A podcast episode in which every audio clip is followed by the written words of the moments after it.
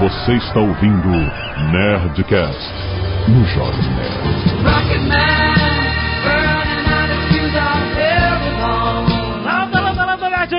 Aqui é Alexandre Antônio do Jovem Nerd. Não, eu não vou deixar o sol se pôr em você. Aqui é o Guga Mafra e eu sou o mago do fliperama. Aqui é Léo Lopes e o nome dele é Reginaldo. Caraca. Aqui é o Bruno Iago e por incrível que pareça, Elton John tem mais hits musicais do que óculos divertidos. Aqui é a Zagal, minhas músicas preferidas do Elton John são nas vozes de outras pessoas. Ah, lá vai ele falar de, de Billy Paul. Ian McGregor? Conta Ian McGregor? Não, Não? Your Song do Ian McGregor é boa. não, não é. Pra mim conta. Como não é? Não é, não Como é. não é? Caralho, cala a boca. Caralho, tá falando de Elton John, Billy Paul e Ian McGregor? Deus me livre desse Eu defendo o Egan McGregor só por causa do filme, que eu acho que é um é filme é bom, filme. então eu defendo nisso. Se fosse ele sozinho tocando, talvez não. Claro, é porque tem o filme, tem o contexto, tem aquela paixão, tem o Mulan Ah. Rouge, né? Muito bem, nerds! Vamos falar hoje do gênio, um dos gênios da humanidade, Sir Elton John, o Reginaldo. Como uma deusa. E-mail! Canelada.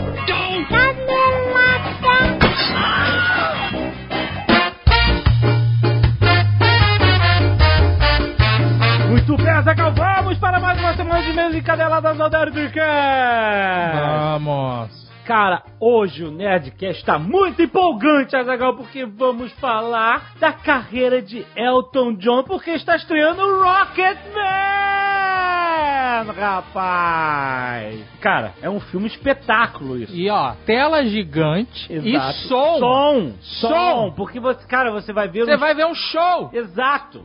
a vida incrível, a vida desse gênio, esse gênio da humanidade que é Sir Elton John, cara. Vivo. Vi- Exatamente. Um, Por um enquanto. vivo. Não morre, amigo. Pô, não, agora Muitos gênios já morreram. Esse tá vivo ele ainda. sobreviveu, é, a um, a um período, a um período conturbado. Mas, cara, é isso que a gente vai ver, a história da vida incrível de Elton John, toda a transição de Reggie para Elton, cara, tudo, como ele se tornou esse fenômeno, cara, um dos maiores produtores de hits da história da música mundial, cara. Os ingressos já estão à venda, você já pode comprar agora, desde o dia 17 de maio já estão à venda. E, Cara, não deixe de ver esse filme no cinema. Tô, a, a gente tá avisando. Esse Nerdcast é muito maneiro, porque o Nerdcast sempre é uma, é uma boa forma de você complementar algo. Sim, Então, por exemplo, como. Ah, mas eh, você não vai tomar spoiler do filme. da vida do cara. Ouvindo ouvindo esse Nerdcast primeiro, porque a gente não falou do filme Nerdcast, a gente falou Da- da, da- do Elton John. Vida e obra. E a maneira que você pode né, comparar. Você pode, pô, legal ouvir esse negócio, eu não sabia. Será que tem isso Mas o filme tem uma pegada surrealista. Sueli, exatamente. Pelo isso que eu achei vi no maneiro. trailer, eu não vi o filme ainda, quero ver. Estou indo ver nesse final de semana. exato, veremos. Não vamos junto. Não, a gente não vai junto, mas Não, eu também vou ver. Não, mas aí tudo bem. Tem chocolate aqui em casa pra tomar conta da pipa. então, cara, não. Mas essa é a parada. O filme tem uma pegada, pelo que eu vi no trailer, lúdica. Sim, né, tanto, que eles falam, tanto que eles falam que é baseado numa fantasia real. Olha aí. É muito maneiro que então vai ter uma visão artística de uma vida de artista. Exatamente. O Taron Egerton, que faz o Elton John no filme, Eggsy. o Eggs, ele falou recentemente no talk show que eles exibiram um filme em Cannes. E ele nunca tinha ido em Cannes, ele falou assim, olha, a Também galera... nunca fui. A galera... Nunca foi, nunca... Ninguém, não. Queria ir. Então, é, mas no festival de cinema você diz ou visitar a cidade? Hoje, tanto faz. Você faz? Se É, quiser me então. levar, Mas no festival ele falou o assim, Leon e a olha, Nilce já tiveram em Cannes. já tiveram no festival, inclusive. É. É, então. E ele falou o seguinte: avisaram pra ele, falou assim, cara, olha, lá em Cannes a galera não tem pena, não. Se o filme for ruim, a galera vai. Mas também se for bom é 20 minutos aplaudindo, que eu nunca entendi, é só loucura. É, não, então, e, e aí ele falou, ó, foi preparado e tal, e, a- e aí teve um, um aplauso de pé de quatro minutos depois do. Caraca. Então, Kanye é isso, cara. E Depois ele contou que foi na, na, na abertura mundial, que foi quando o Elton John viu pela primeira vez o filme. Que animal. E ele falou que ele só ficava todo mundo olhando pra cara do Elton John. Claro, porra. e que ele chegou uma hora que ele começou a chorar em prantos lá, cara. Sério? Chorou pra caralho. Puta foda, hein? Maneiro, né? Isso acho que é o maior. Maior do que quatro minutos de aplauso em Cannes é, é você ver o cara que você tá homenageando Exato. chorar, né? Porque ele falou, ah, eu já, eu, o Elton John já tinha visto uns pedaços do filme e tal, mas não tinha visto a obra completa e tal. E quando ele viu, o cara se emocionou. Isso foi bem foda. Foda, foda. Pô, cara, vá ver Rocketman no cinema, cara. Putz, grila.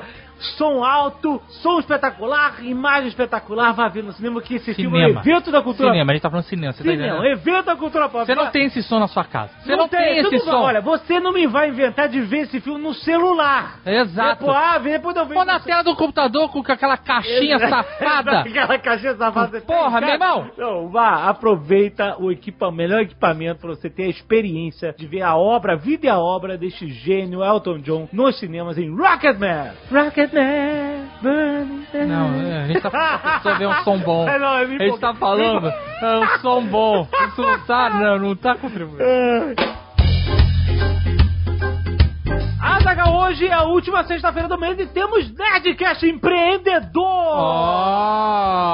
O seu Flávio Augusto, trazido a você por meusucesso.com. Lembrando que teve estreia de estudo de caso, estudo de caso sobre o Windsurf, que foi um dos pais da internet, Azagal. Um dos caras que criaram o protocolo TCP/IP lá na ARPANET, cara, a parada que fez a internet funcionar do jeito que ela funciona hoje, cara. Cara. Então eles fizeram um estudo de caso em inglês original do meusucesso.com sobre o Windsurf e tá estreando agora Conteúdo internacional. Estreou né, na segunda passada, agora nessa semana. Exclusivaço. E aí tá- tem, vão ser seis episódios, um a cada semana. E lembrando que se você não tem uma conta no meusucesso.com, você pode entrar lá com sete dias grátis. Que você pode ver o primeiro episódio, vai poder ver o segundo episódio. Se você se cadastrar agora, né? Semana que vem vai estrear o segundo episódio. E você também tem acesso a todo, todo o conteúdo do meusucesso.com criado nesses últimos anos. Cara, é muito estudo de caso, é muito maneiro. Você às vezes tem medo de fazer uma assinatura, você não se. Ah, eu não sei se eu quero me comprometer, se eu não sei se eu vou gostar do conteúdo. Cara, nesses sete dias grátis você tem acesso ao conteúdo inteiro. Então você pode ver tudo que você puder ver nesses sete dias pra você se convencer de continuar assinando pra você não só ter acesso a todo o acervo, mas como as novas séries, como a do Windsurf, que acabou de estrear. Cara, muito, muito bom. E ó, hoje no Nerdcast Empreendedores estamos falando com o seu Flávio Augusto sobre mentir no currículo. Isso. Parada que teve aí em pauta recentemente, muitas É mentiras. muito tempo. O negócio de mentir Já no currículo é de hoje, não. É, não é de falamos. hoje, não. Nós mencionamos que não é de hoje, exatamente. Mas olha, vai ser muito legal os insights do Flávio sobre isso, sobre a, qual é a real necessidade de você mentir no seu currículo, etc. Casos, né? Como é que o mercado está contratando, se realmente é necessário. Você precisa botar aquele pouquinho a mais, cara. É um papo muito maneiro, já está na sua timeline. Baixa agora o Nerdcast Empreendedor do mês. E não se esqueça, meusucesso.com tem link aí no post para você ter sete dias grátis, rapaz. Aproveita!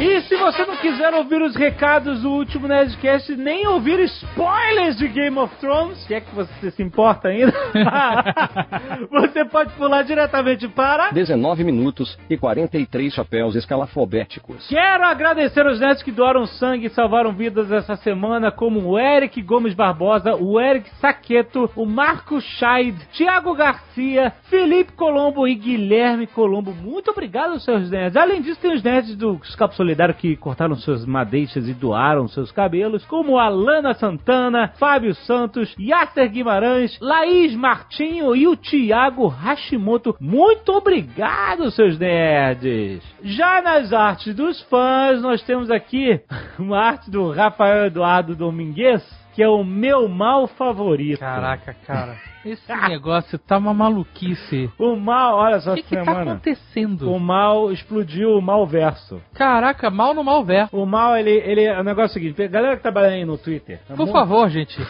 Ajuda a gente É o que isso seguinte. tá perdendo o controle, essa Ele, parada. ele precisa, ele precisa disso, ele precisa de ter uma conta verificada no Twitter. Por algum motivo, ele precisa disso. Ele, ele acha que ele é importante o suficiente pra isso.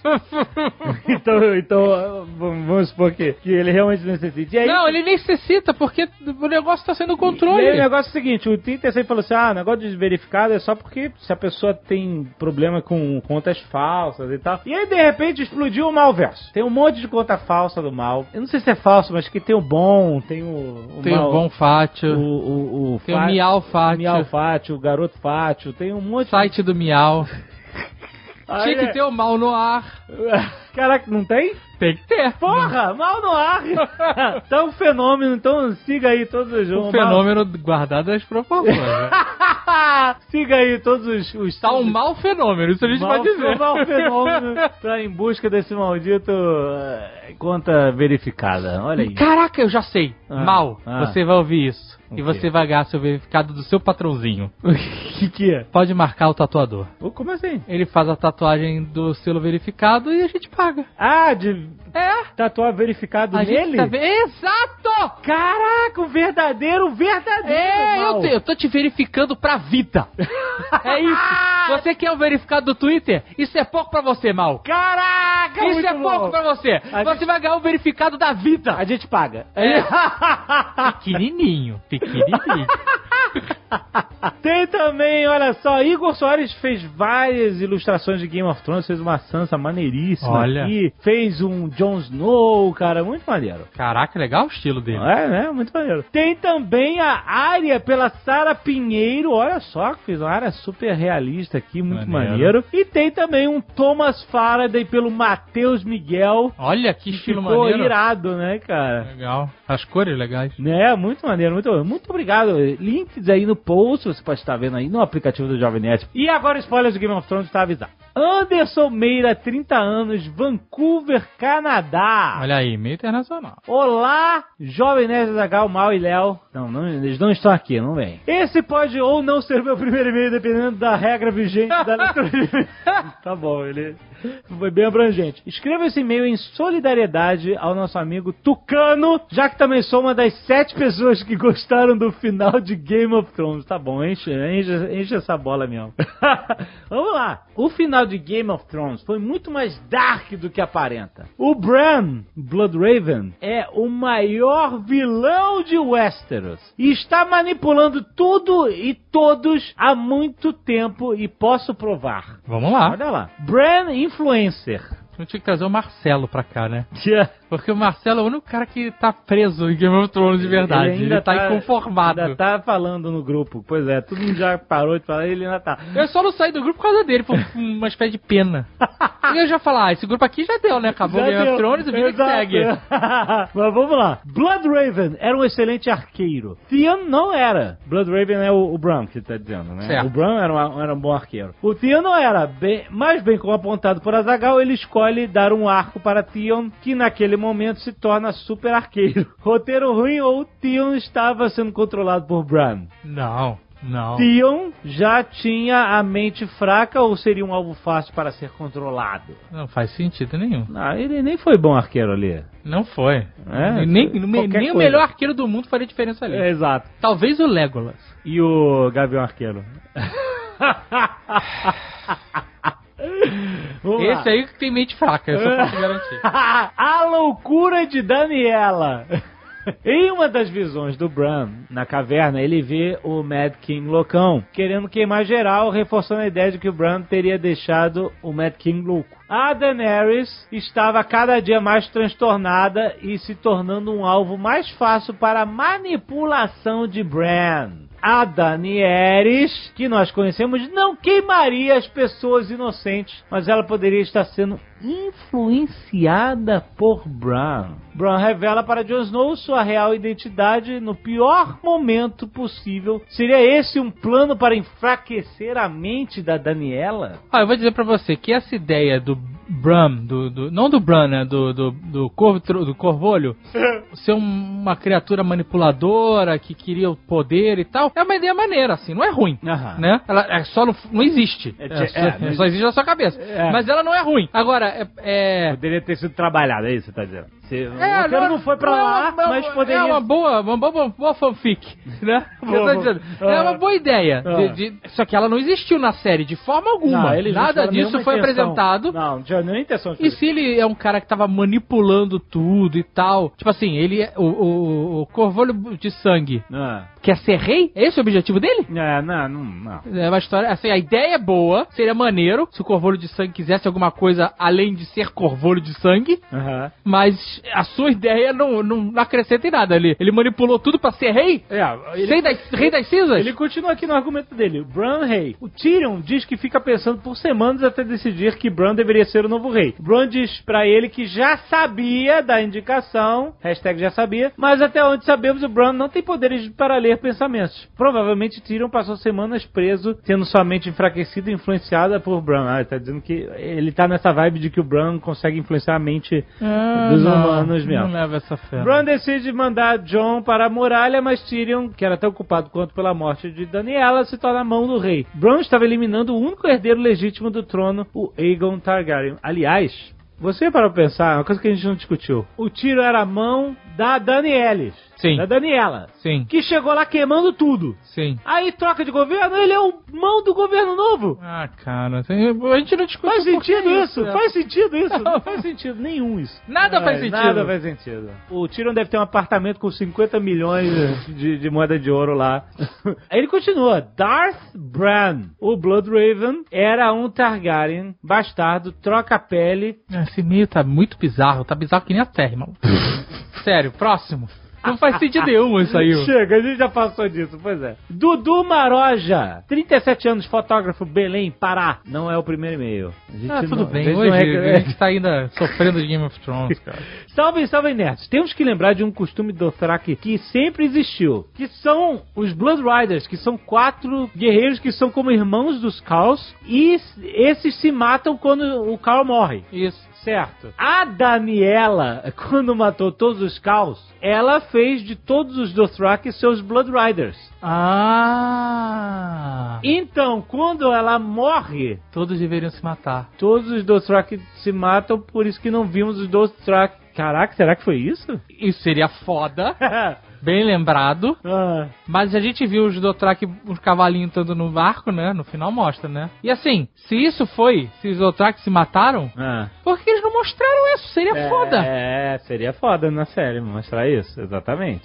Por outro lado, uma coisa que a gente não discutiu também é o seguinte: o dragão mais culto de Westeros, É. que entende sobre as minúcias do- da, da, da- da guerra pelo poder, levou o corpo da Daniela Certo. e tomou só uma facadinha. No coração. Sim, Jon Snow tomou muito mais facada que isso e voltou. Que existe um monte de mago aí que traz as pessoas de volta em três dias. Você quer trazer a Daniela de volta? Eu não quero trazer, eu só tô querendo dizer o seguinte: isso é possível! Os caras estabeleceram que isso é possível! Sim, mas e aí? O, do, o dragão voa lá pra maga de sangue lá e pronto. Pronto, voltou Daniela montada no dragão. Tá certo. Cara, esse aí, foi a maior ponta solta pra, Tudo é pra, ponta tudo- solta. pra, pra, pra criar spin-off que eu já vi na vida. Felipe Rodrigues, 27 anos, servidor público do BGE, Rio de Janeiro, RJ. Olá, nerds. Excelente Nerdcast, bem melhor que o final de Game of Thrones. Algumas considerações. No livro é dito que em toda a história dos Sete Reinos, apenas um dragão já foi abatido no ar. Aí o cara acerta três de três tiros, com uma baliza gigante dentro de um barco em alto mar. É, o que a gente falou. Ele só pode ter aberto um D100 mais três vezes. Caraca, tava jogando Holy Master. Tava o cara tá jogando Holy Master. Ah, e no episódio seguinte foi só fumble. Como a Zagal queria datar o programa, propõe dois termos atualmente na moda para resumir o personagem do final da série. Jaime gado demais. que pariu. É verdade, foi Jaime foi muito gado, né? Foi gado pra caralho. E Varys fado sensato. Essa eu não tô por dentro. Fado sensato. Ah, é negócio da fada sensata, é. Não Eu rola já ouvi isso? falar, é. Não, Eu tô por fora, gente, tô ficando velho.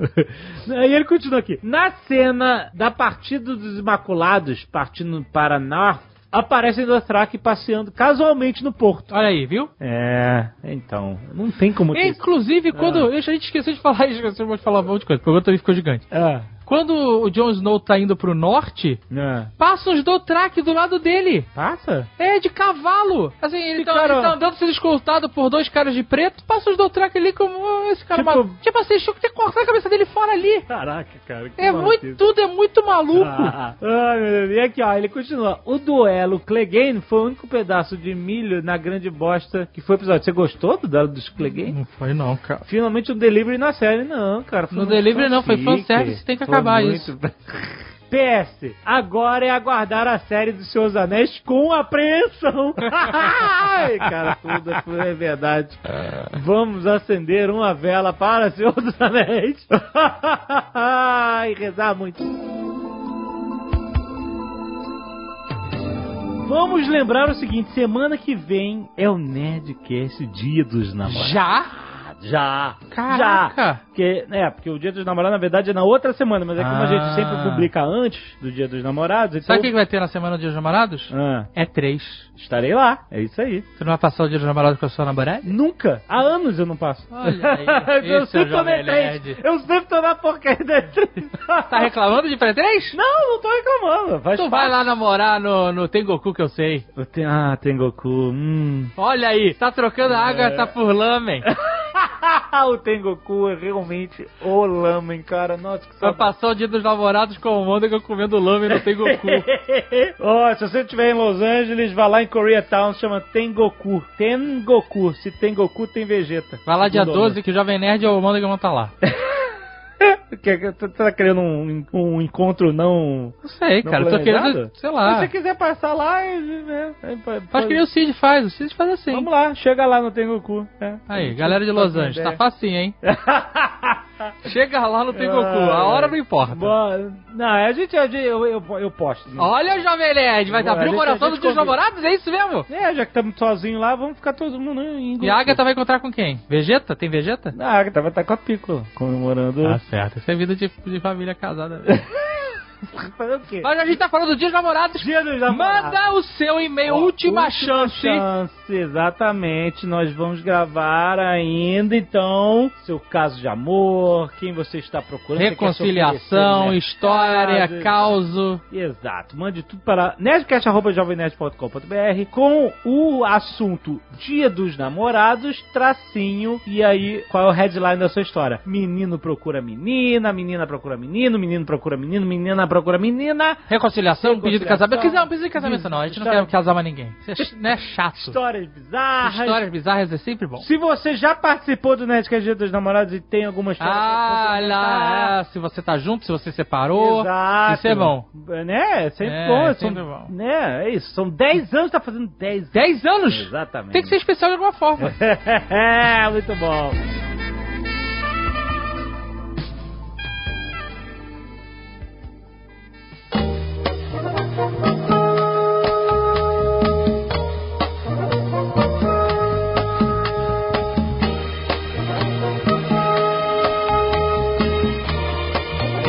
Tem o This Is Your Song mesmo, que eu Sim. prefiro na voz do Billy Paul. It's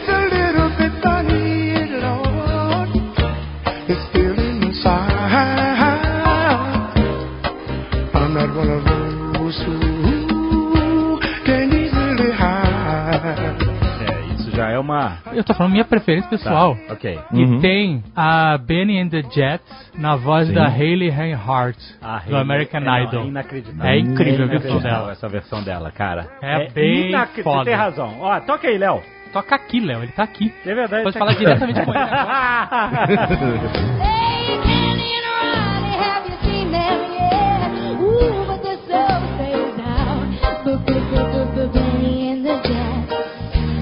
Cara, é que Your Song também teve uma porção de gravações, né? De Sim, regravações. Acho que é a música do Elton John que teve mais re- regravações de todas, assim. Não, Foi o e- primeiro hit dele, né? Foi do, é, do segundo disco, a música foi a música que estourou, né? O primeiro disco não fez tanto sucesso, que foi o Empty Disc, lá no comecinho, e o segundo disco foi a coisa que fez ele ter notoriedade, principalmente nos Estados Unidos, né? Até então ele era um artista só lá do, da O Inglaterra. cara soltou o This Is Your Song, foi catapultado pros Estados Unidos, virou super celebridade, mano. Exato, é bem isso. E o mais interessante da Your Song é como ela foi escrita, né? Como foi feita. perfeita, né? Porque o, nessa época aí você já tinha o Bernie Taupin, que já tava colaborando e ele escreveu, tipo, no café da manhã. E em cerca de 20 minutos depois, é, a música já tava feita. É, mas até chegar na parceria dele com o Bernie Taupin foram 20 anos, né, cara? Então, Sim. Pra quem é mais leigo, meio que conhece só a figura do Elton John, mas exatamente é uma dupla, né? Qual figura? sim. Que você pode ser um velho paia e conhecer a figura extravagante de óculos e roupas Aham. espalhafatosas, Sim. tipo Clóvis Bornai. Sim.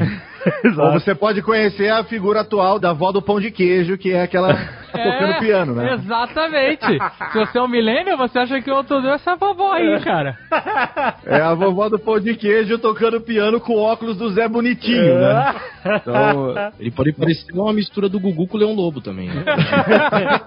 Mas o que eu falei, a minha abertura, é porque o nome do Elton John, na verdade, é Reginald Dwight, né? Reginald Dwight, super nerd, né? Sempre foi. Ele é um Reginaldo, exatamente, nascido em 1947 e o pai dele era trompetista é, e tem aí a influência dele pra música, né? Porque é, eles perceberam logo cedo que ele tinha um piano em casa. É, começou a tocar com 4 anos de idade, piano. Exatamente, eles colocaram ele na aula de piano e aí ele começou a primeiro desenvolver interesse pela música clássica, é, até que a mãe dele levou pra casa disco do Elvis Presley, do Little Richard e aí pronto, né? O bicho do rock pegou e começou, né? Pra quem tá falando aí da juventude do Elton John, Sim. a gente pode dizer que se ele tivesse um tio famoso, ele seria o Ed Mota é, britânico?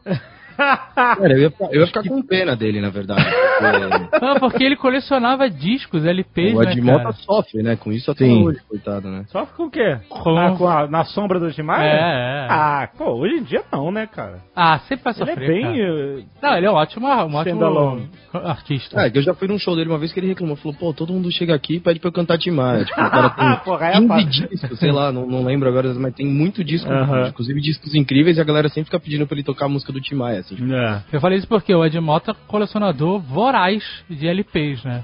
Sim, sim, sim, sim. E o, o Dwight, o Reginaldo Dwight, O Reginald Dwight. ele também era. Ele era psicopata. era. Sim. De não emprestar, sabe? De. Sim. Ele e o Burning ficavam caçando... É, fazia parte de um ritual deles de disco e tal. Assim como Ed Mota é, é- é- também é um cara muito bom no teclado e tal, prodígio, o, Elton John também era prodígio, tanto que a primeira banda dele, chamada The Corvettes, foi formada quando ele tinha só 13 anos de idade. Aham. E ele era o tecladista. E aí, assim, banda dos amigos e tal, juntando pra tocar música, mas com 15 anos veio uma banda de R&B que chamou Bluesology, é, chegou a, a- lançar um compacto e tal, é, mas ele não gostava muito disso não, então foi na verdade só em 67, já com 20 anos de idade, que apareceu essa parceria com Bernie Taupin que vem até hoje. Eles são na verdade, o, o negócio do, do- do Elton John é a melodia, o cara sempre foi foda na melodia. Ele nunca escreveu muito bem, assim, ele nunca foi bom compositor,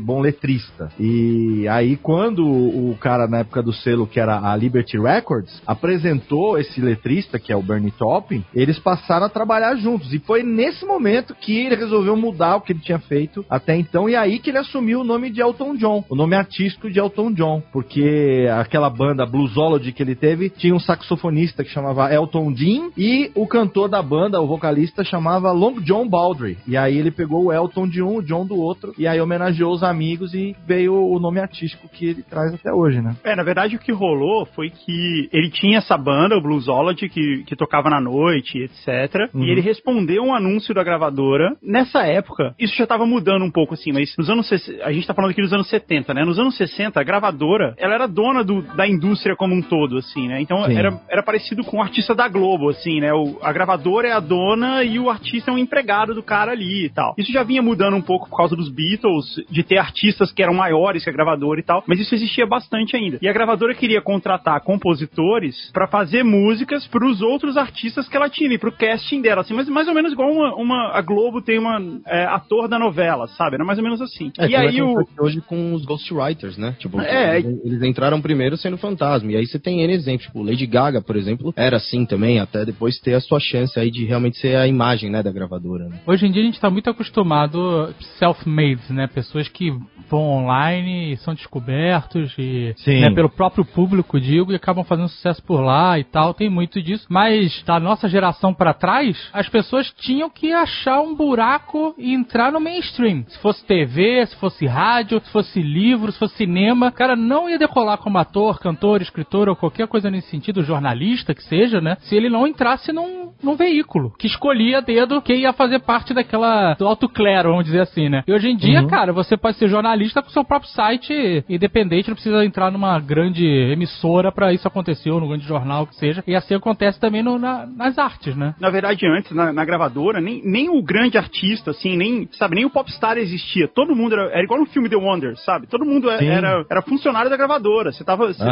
Tinha um chefe ali. E quem realmente mudou muito isso foram os Beatles, que nessa época que a gente tá falando aqui, estavam no final da sua carreira, né? O começo da carreira do Elton John aí, no finalzinho dos anos 60, que era quando tava acabando dos Beatles. Então a ideia deles, assim, de. Aliás, a própria ideia do John Lennon e do Paul McCartney era ser compositor de gravadora. Esse era o que eles estavam mirando no começo, sabe? Porque isso que era legal, dava grana e você tinha música tocando o tempo inteiro. E aí a gravadora colocou um anúncio contratando compositores e letristas e tal. Sim. O Red, que era o, ele não era Little- o Elton ainda, ele foi Little, lá. Little Red, né? O Little Red. Reginaldinho, né, sabe?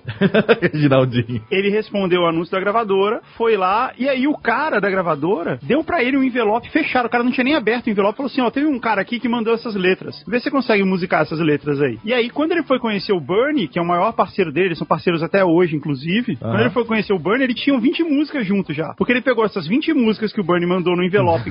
o Bernie respondeu o anúncio da gravadora, É, é. mandou, Nem conheceu ele, né? ele pegou as músicas que o Bernie mandou e pra ele isso era muito fácil, né? Era muito natural pra ele pegar uma letra e transformar numa melodia. E foi isso. Então, quando ele finalmente conheceu o Bernie, que o Bernie, o Bernie ele morava meio que no interior assim da Inglaterra. Então, quando o Bernie foi pra Londres encontrar com ele, eles tinham 20 músicas compostas já e gravadas por cantores do casting da gravadora deles ali. E a ideia deles era essa, era ser, ah, a gente vai ser aqui os compositores do- dos artistas dessa gravadora. Caraca. E até então era uma época onde as gravadoras faziam é, dinheiro com venda de discos, né? Então eles tinham que, de fato, tipo, obrigar os artistas a, tipo, fazer. Tanto que você pega o Elton John, por exemplo, ele lançava quase que um disco, ou às vezes até dois por ano. Não, Porque- é bem mais. Assim, no, no primeiro, nos primeiros cinco anos de carreira dele, que é meteórico, ele tem quase 10 discos. Era, era bem mais de um disco. E mesmo nessa época, como você tava falando aí, eles ganhavam dinheiro com single, né? Fazendo single. Então não precisava ter um disco inteiro. Eles tinham esse negócio de, de fazer uma música e já lançar, né? Lançar um disquinho lá com uma música só e acabou. Sim, às vezes lançava um compacto, né? Com duas ou três faixas, lado A, lado B, uma faixa extra. Era E- isso aí. Mas não,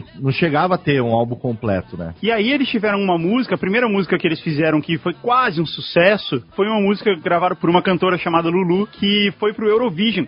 Essa é uma outra coisa típica da Inglaterra que é legal entender, assim. Parada do sucesso na Inglaterra até hoje é meio que uma obsessão cultural. É tipo escola de samba no Brasil, quando tem carnaval, que a galera fica assistindo os resultados, assim, torcendo. A, a parada de sucesso na Inglaterra é um negócio muito importante pra cultura pop inglesa. Então, assim, em que número que você tá no, no ranking é um negócio muito importante. E junto disso, tem uma competição até hoje também, que é o Eurovision. É uma competição europeia, cada país manda seus. É, é um festival de música e eles conseguiram emplacar uma música no Eurovision que ficou em sexto lugar de seis, né? Foram seis músicas que foram classificadas pro final, eles ficaram em sexto lugar. Que pra Também eles. conhecida como ficou em último, né, Guga? É, foi em último, mas pra eles foi. Então, pra eles, assim. eles achavam que eles iam fazer um puta sucesso, putz, agora vai, agora vai longe, e aí foi meio que um fracasso, assim, puta, a gente não conseguiu e tal. Você tá falando do Lady Samantha, o primeiro single deles? Não, não é essa música. Lady Samantha, ele gravou ele mesmo cantando, né? Essa música É. que foi que foi a Lulu que cantou. Deixa eu ver se eu acho o nome aqui, peraí. Não, foi Lady, Lady Samantha, na verdade. Não, não Eles foi, não. gravaram, Eles gravaram, foi um fracasso, e quando ela gravou, aí eles ficaram conhecidos. depois. Não, não, você tá confundindo. Lady Samantha foi gravado pelo Three Dog Night, que era uma banda americana. Eles gravaram Lady Samantha, tentaram lançar na Inglaterra, não deu em nada. E aí, quando o Three Dog Night gravou isso, que é uma banda americana, gravou a música, e não não foi exatamente igual, assim, mas eles acharam, putz, que bom, porque vai entrar um dinheiro, né? Porque eles iam ganhar um dinheiro de, de direitos autorais, que eles estavam achando ótimo. Mas a história do da Lady Samantha é que eles estavam escondidos usando o estúdio da gravadora pra gravar ele mesmo as músicas. É, isso aí, é verdade. Porque o dono da gravadora, a gravadora tem um estúdio e o cara ganha dinheiro cobrando dos artistas novos ali pra usar os estúdios pra gravar. E eles estavam usando os, os estúdios sem o dono da gravadora saber, né? Que é o ganha-pão do cara ali. Ô Guga, diria que não é só antigamente, até hoje as gravadoras fazem isso, viu? Então lá você vai ter que pagar uma quantia e independente de ter contrato assinado ou não, ainda existe é, esse tipo de formato. formato aí de comercialização, vamos dizer assim, da indústria musical. É, mesmo com banda grande, a gravadora coloca ali as horas de estúdio como parte do, do deal ali, do trato que eles têm com os artistas. Mas o que aconteceu é que eles se juntaram com o engenheiro de som e secretamente estavam usando os horários livres ali do estúdio para gravar as próprias músicas. E aí o dono da gravadora ficou puto e falou: pô, que merda é essa que vocês estão, tipo, me roubando aqui? Porque era basicamente isso. E aí o, o engenheiro falou assim: ó, eu sei que foi errado e tal, mas dá uma ouvida nisso aqui. E aí o cara ouviu as músicas do Elton John e falou: é, beleza. E foi só por causa disso, só por causa dessa relação, que ele finalmente teve a chance de gravar. Porque todo mundo olhava para ele e falava: ah, cara, você não vai ser um cantor de rock. Ele nem tentava, na verdade. Ele, ele era o pianista só, ele era o tecladista. Sim. E toda vez que ele falava que ele queria cantar, ele mesmo não, não botava muita fé nele mesmo, porque ele era baixinho, ele era um gordinho, tava ficando careca. Ele não tinha cara de rockstar, sabe? De ser um frontman, assim, de ser um rockstar. As pessoas olhavam pro, pro Bernie, que também era baixinho, o Bernie tem, sei lá, 1,60m, sei lá, e falavam, não, esse cara aqui pelo menos é mais bonito que você. E o, e o Bernie, ele é, é tone deaf, né? Ele não, ele não consegue ouvir música, ele não, não entende de música e tal. Então ele, ele falava assim, não, eu só sou escritor, eu só faço as letras. E- mas foi por causa dessa ideia de gravar escondido, usando os horários livres da gravadora, que ele, só por isso ele conseguiu finalmente ser ouvido como cantor. Porque até então a ideia dele era essa, era ser o compositor, ser o tecladista e etc. E aí ele fez isso, aí eles conseguiram lançar esse primeiro disco, que foi o Empty Sky. foi o Empty Sky, que tinha essa Aham. música Lady Samantha, que é uma puta música, aliás. Sim. É, e que eles começaram a conseguir ter algum relativo sucesso, eles conseguiram aparecer. E Isso ainda na Inglaterra, né? Porque o Empty Sky só foi lançado nos Estados Unidos seis anos depois. Ele foi lançado em 69 na Inglaterra e só em 75 que esse álbum chegou nos Estados Unidos. E, e ainda assim, eh, quando lançou na Inglaterra, vendeu muito pouco. Aí chega a Your Song, porque em 70 ele foi para os Estados Unidos. E aí, que no segundo álbum, que finalmente chamou Elton John, vai estar nos Estados Unidos, Branding chega ali, marca com tudo, é que entrou, aí a gente chegou finalmente na Your Song, que já emplacou top 10 logo de cara, né, nos Estados Unidos. É, Your Song foi um puta sucesso, mas antes de chegar nesse ponto, ele passou por muito. Ele ficou muito num, num- num quase. Era engraçado que ele vivia uma vida muito. De quase, né? De... É, isso Eu aí, uma vida. ainda não. Era meio paradoxal, assim. Ele tava, na, sabe, chegando na beira de fazer sucesso, mas não Sim. tava indo. Então, mesmo Nadava, nadava, nadava e morria na praia, né? É, tem uma história de que tinha um, um guitarrista inglês muito conhecido na época, era o Jeff Beck. Hoje só guitarrista sabe quem ele é, mas Jeff Beck era um puta guitarrista, tocava numa Sim. puta banda que era os Yardbirds, e ele era um cara meio malucão, assim, que não, não, não, não, che- não ia pro ensaio e tal, ele tinha sido chutado dos Yardbirds, mas estava fazendo sucesso com a banda dele sozinho, Jeff Beck Band. E aí ele chamou o Elton John pra ser é, o tecladista da banda dele, porque ele ia fazer uma turnê pelos Estados Unidos e tal. E o Elton John ficou, putz, eu vou, porque ele- no, no deal que eles iam ter lá, ele ia ganhar mil dólares por noite. E o Elton John falou, cara, é muita grana, a gente precisa ir. E aí o dono da gravadora falou assim, ó, em dois anos você vai ser maior do que o Jeff Beck, não vai. E ele falou assim, putz, então ele tava muito numa situação que as pessoas estavam botando fé que ele ia chegar lá, porque ele era muito bom cantor, muito bom tecladista, e, e ele com o Bernie faziam músicas, eles eram muito bons compositores de hits, mas ao mesmo tempo ele tava fugido de grana. Ele e o Bernie dividiam um, um apartamento, era ele, a noiva dele na época, e o Bernie, os três dividindo um apartamento, andando de ônibus e tal, porque não tinha dinheiro. Um pouquinho antes disso, até bem pouco antes dele gravar o primeiro disco e tal, o Empty Sky, ele era office boy da gravadora. Então era uma situação muito bizarra, assim, porque ele tava, de um lado, ele não tinha grana, eles estavam quase no estrelato, e aí de repente o cara ficou, tipo, gigante. As pessoas, quando ele foi pra LA fazer esse show no Troubadour, onde Sim. todo mundo foi assistir ele e tal, a gravadora mesmo dele no- no- na Inglaterra tava pondo dinheiro já, assim, tava começando a rolar de fato a carreira dele. E era uma situação, era uma época muito estranha na vida dele por isso. Ele era ao mesmo tempo um cara fudido de grana e um rockstar.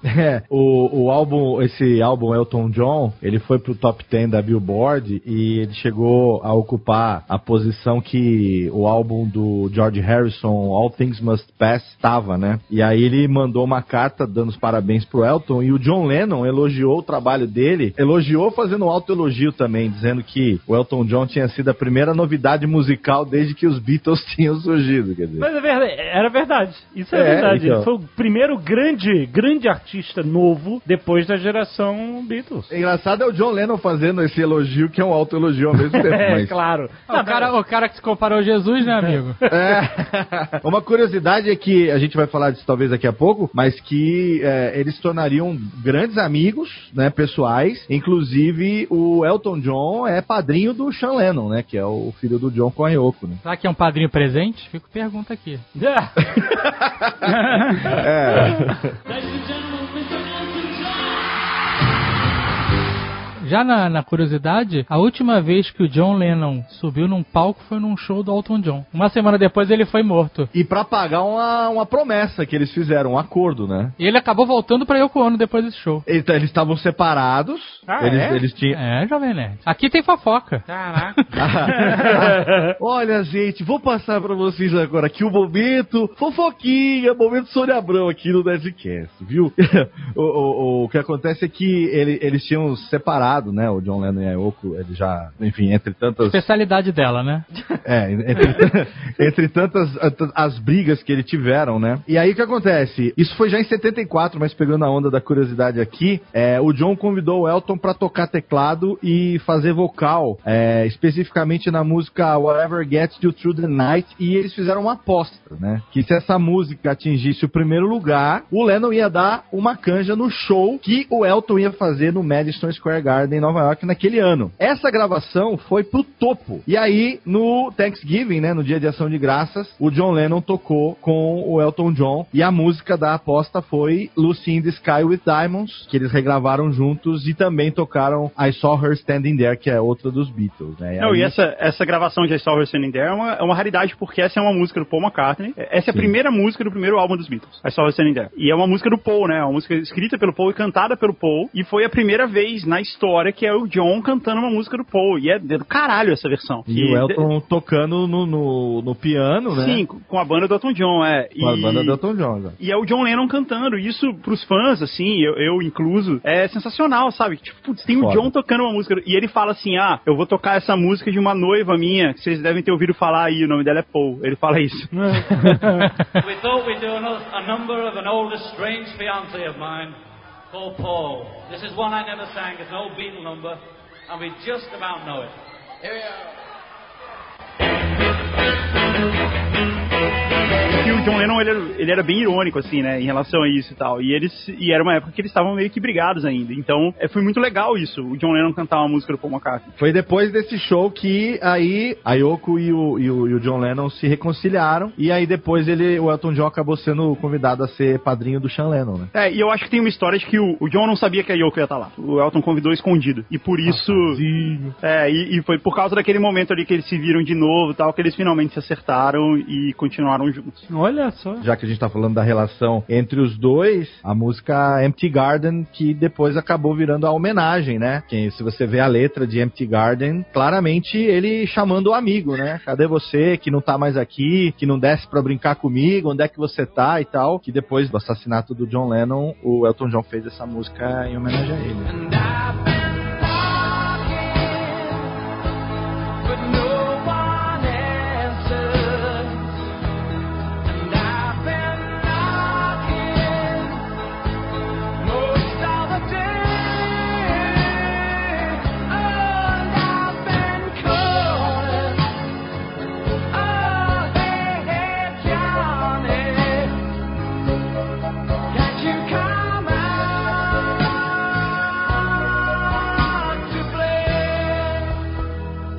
Porque uma semana antes disso acontecer, dessa história deles irem tocar juntos e tal, o John Lennon passou uma semana com o Elton John em LA e foi uma semana louca que eles passaram a semana inteira, tipo, enchendo a cara e usando droga até não poder mais, cheirando até não poder mais e compondo juntos e tal. Eles viraram melhores amigos nessa eh, durante essa semana. E por mais que pareça loucura, porque a gente tá falando de drogas e de bebida e não sei o que e tal, no fim foi meio que um jeito do, do John Lennon meio que se reencontrar com a vida, sabe? Que ele tava Olha, meio, que ele tava meio deixou- perdido. Ele se deixou também permitir, né? Porque se você pega quase todos os registros dos músicos dessa época que tentaram ser amigos do John Lennon, não conseguiram, né? Tipo, o próprio Eric Clapton não conseguiu, o Jeff Beck também, que eles tocavam mais ou menos ali, obviamente, Beatles antes, e o pessoal sempre comentava na biografia do Eric Clapton, você pega ele fala assim, o John Lennon não falava com ninguém, eu chegava lá e o Paul era legal, o George Harrison era legal, então foi meio que até um mérito do Elton John conseguir ser amigo do John Lennon, né? Porque né, até então os outros músicos, é, mesmo que famosos, não conseguiam muito. Exato, ele era mega fã. Ele contava que é, um dos momentos mais épicos da vida dele foi quando ele tava gravando como pianista, né, como tecladista, ele tava gravando nos estúdios Abbey Road, e aí o Paul McCartney apareceu lá. Isso foi antes, antes do sucesso, né, quando ele ainda era o Red. E ele tava lá gravando como banda de apoio de um outro músico lá. Acho que do Long John Baldry, que o Léo falou aí mais cedo, Aham. e ele tava gravando isso, e aí o Paul McCartney apareceu no Abbey Road pra gravar o que seria o próximo hit deles, que era Hey Jude. E o Elton assistiu isso. O Elton e o resto da banda, eles assistiram isso. Caralho, o Paul McCartney tá aqui tocando Hey Jude e tal. E de- em, em menos de cinco anos depois, ele tava no mesmo patamar, assim. Tava no- aliás, ele, toda a imprensa britânica e a imprensa da música geral tratava isso. Tipo, ah, esse é o cara que veio ocupar o lugar dos Beatles. O Elton John apareceu lá na Abbey Road, né, e viu gravando é, Hey Jude e falou, meu, o que, que esse cara tá fazendo piano? Eu toco muito mais que ele, por que, que ele tá fazendo isso? Porque, tipo, até então, o que, que o, o Elton John já fazia no piano, em comparação a Hey Jude, né, tô falando que a música é ruim, pelo amor de Deus, é um clássico maravilhoso, mas o Elton John era um cara mais virtuoso, né, mais estudado, tal, de base erudita, assim, deve ter até achado engraçado, mas esse fato que você falou é interessante, porque do que você tava comentando antes da fase ali, quando ele falava que ele era, por exemplo, tipo, mais um nerdinho mesmo, assim, né, tipo, falando assim, é, não falando mal de nerd, mas um cara introspectivo no começo, na época, de não ser um Starman, né? E ele só fazia banda de apoio. Eu acho que aí foi a transição da onde o Elton John conseguiu, é, depois aí, cinco anos depois, ser o Elton John de fato. Acho que nessa fase aí do Empty Sky ali no começo, ele ainda era um pouco do Reginaldo. Sim. E aí depois ele colocou aquelas roupas coloridas, comprou o primeiro óculos de coração ou de estrela, e aí ele virou o Elton John. Eu vi o Elton John falando que ele amava a arte de performance e, e ele tinha um problema. Ele, ele tava no piano. Então ele, ele tinha o Jerry Lee Lewis como Uma um referência. ídolo. E uma referência de, tipo assim, o máximo que eu posso fazer no piano é o que o Jerry Lee Lewis fazia, que é levantar, pirar, pular em cima do piano, sabe? É, é esse tipo de coisa. Era o máximo que ele era. Ele era. O Jerry Lee Lewis, ele era o, o maior performance de, de piano da década de 50, né? Uhum. Foi um cara que ele foi tratado como o próximo Elvis Presley, o cara que ia superar o Elvis, né? E ele tinha isso, tipo assim, cara, o máximo que eu posso fazer é, é ser o Jerry Lee Lewis, é ficar pulando, se me estripulando no piano. O que, que mais eu posso fazer? E aí ele, tum. E ele tem que ser, eu tenho que ser algo diferente, porque eu não posso sair pelo palco, eu tô no piano, entendeu? E aí vem a ideia dele, dele se vestir de uma forma espalhafatosa e, e sensacional, entendeu? Que ele, ele ia ser, isso ia ser a marca dele, né? É muito maneiro, muito bem pensado. Eu acho que é muito autêntico ver ele com aquelas roupas assim. Você nem imagina mais a figura do, do Elton John assim, sem estar com algo muito colorido. Hum, exato. E é interessante ter citado o Charlie Lewis, que depois a gente tem, mais ou menos a gente tava falando de 74, um pouco antes a gente teve a, o single que foi a Crocodile Rock, né? Exatamente. Que mostra, tipo, é, exatamente toda essa influência, assim, desde a primeira vez que a mãe foi lá, deu um disco do Elvis. Inclusive, é interessante falar que ele ouviu o disco do Elvis, que é aquela capa famosa, né? Que é com as letras verde e rosa, que depois o, o The Clash chegou a copiar essa capa também lá no London Calling. Mas o Crocodile Rock foi quando, na minha percepção, assim, ele até meio que virou a chave, assim, sabe? Pra, tipo, agora eu estou me comportando como um rockstar. Ah, ele fez toda uma homenagem ao rock dos anos 50. Você vê aqui o tecladinho do tan, tan, tan, tan, tan, tan, do comecinho da música, né? Já dá toda essa pegada, né? Não, e é interessante que esse tecladinho é um órgão farfisa, né? Que é um instrumento muito peculiar, tipo, do, do rock aí, dessa faixa dos anos 70, que é, ó, se você pegar o tecladinho do The Doors, do Pink Floyd, lá pelos primeiros discos, é esse órgão farfisa, que é um instrumento italiano, que tentava simular um órgão de tubo. É, então é, é muito característico você ter esse tipo de timbre, né, dentro do rock é, nessa fase. E assim, ele foi virar roqueiro, né, em 73, porque isso a gente já tá pulando, por exemplo, Tiny Dancer, que já tinha sido lançada, já tinha sido lançada a própria Rocketman, que é o do, um dos seus apelidos até hoje e tal, que é o que dá nome ao, ao filme dele aí. Que Aí vale a gente falar lançado. aqui, ô Brunera, que é, esse lançamento do álbum, no caso, o álbum de 72, que é o Mad Men Across the Water, que teve o Tiny Dancer. Tiny Dancer pra mim é a trilha sonora do Almost Famous. É, que foi quando ficou grande, né? A música Sim, ficou é. famosa recentemente. É, na sequência teve o Honky Chateau, que aí teve o Rocket Man nesse álbum, que, enfim, é, é o próprio o título agora do, do, do filme e tudo mais. Mas a partir desse álbum, Honky Chateau, a gente estava falando de Beatles ainda há pouco, vale aqui também colocar essa outra curiosidade, que a partir de Honky Chateau, o Elton John conseguiu um feito que só até então Elvis Presley e os Beatles tinham conseguido, que é emplacar sete álbuns consecutivos Primeiro lugar, né? no primeiro lugar nas paradas americanas. Então, até nisso, quando o Alexandre falou agora há pouco, né, que é, foi o, o maior, é, o maior inovação, o maior destaque, talvez depois dos Beatles que veio para revolucionar a música, até nisso ele conseguiu é, é, se equiparar, porque tirando Elvis Presley e os Beatles, ele foi o primeiro cara que conseguiu emplacar. Você imagina, cara, sete álbuns na sequência, os sete alcançando o primeiro lugar nas paradas americanas. Ah, é incrível. Não, e numa fase onde tava se lançando muito disco e muito disco bom, né? Não, é, e esse era o ponto, né? O, o disco ainda estava sendo ouvido e tocado, já lançava lançava Outros- outro. é, então esses discos, exato. alguns deles estavam na parada do. é, em um certo momento, ele, quando ele lançou o quinto disco, ele tinha quatro discos ao mesmo tempo na parada. Eu sempre defendi a teoria de que houve uma era de ouro da produção musical na década de 60, 70 e 80. Uhum. E que nada hoje em dia chega perto do que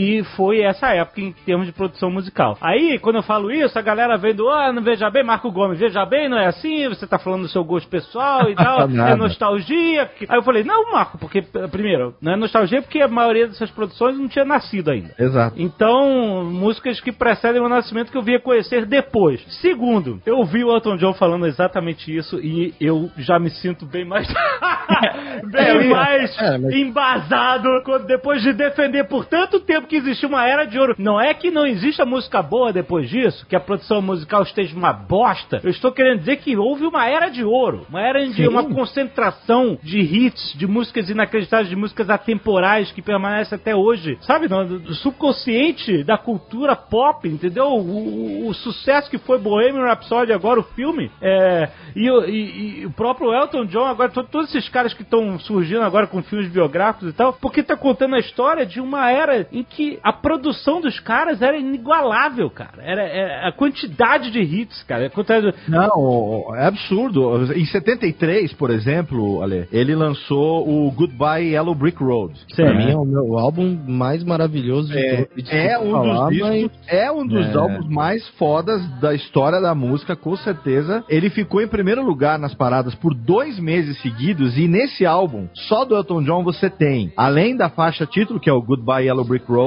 você tem o Bernie and the Jets, que também é um glam rock fantástico. A famosa balada que talvez seja a mais famosa dele, que é a Candle in the Wind, que depois acabou sendo inclusive adaptada quando a, a Lady Di morreu, né? Sim. Ele fez uma versão é, em homenagem a ela, de Candle in the Wind. A, a Eu acredito que essa música, na verdade, quando foi lançada no álbum, ela nem foi tão marcante, né, pra ele e... Não, é- tinha Burning the Jets, tinha outras músicas que... Não, no álbum mais- sim, mas assim, é como ele é um grande baladeiro, tem muita, muita música baladinha do, do, do Elton John, e a gente aqui no Brasil também gosta muito de balada romântica, de pop de baladinha, a gente também gosta muito dela por conta da versão, né? Porque tem aquela mudançazinha dos versos que ele fez, que o Candle in the Wind começa ele cantando Goodbye, Billie Jean. Goodbye, Norma Jean.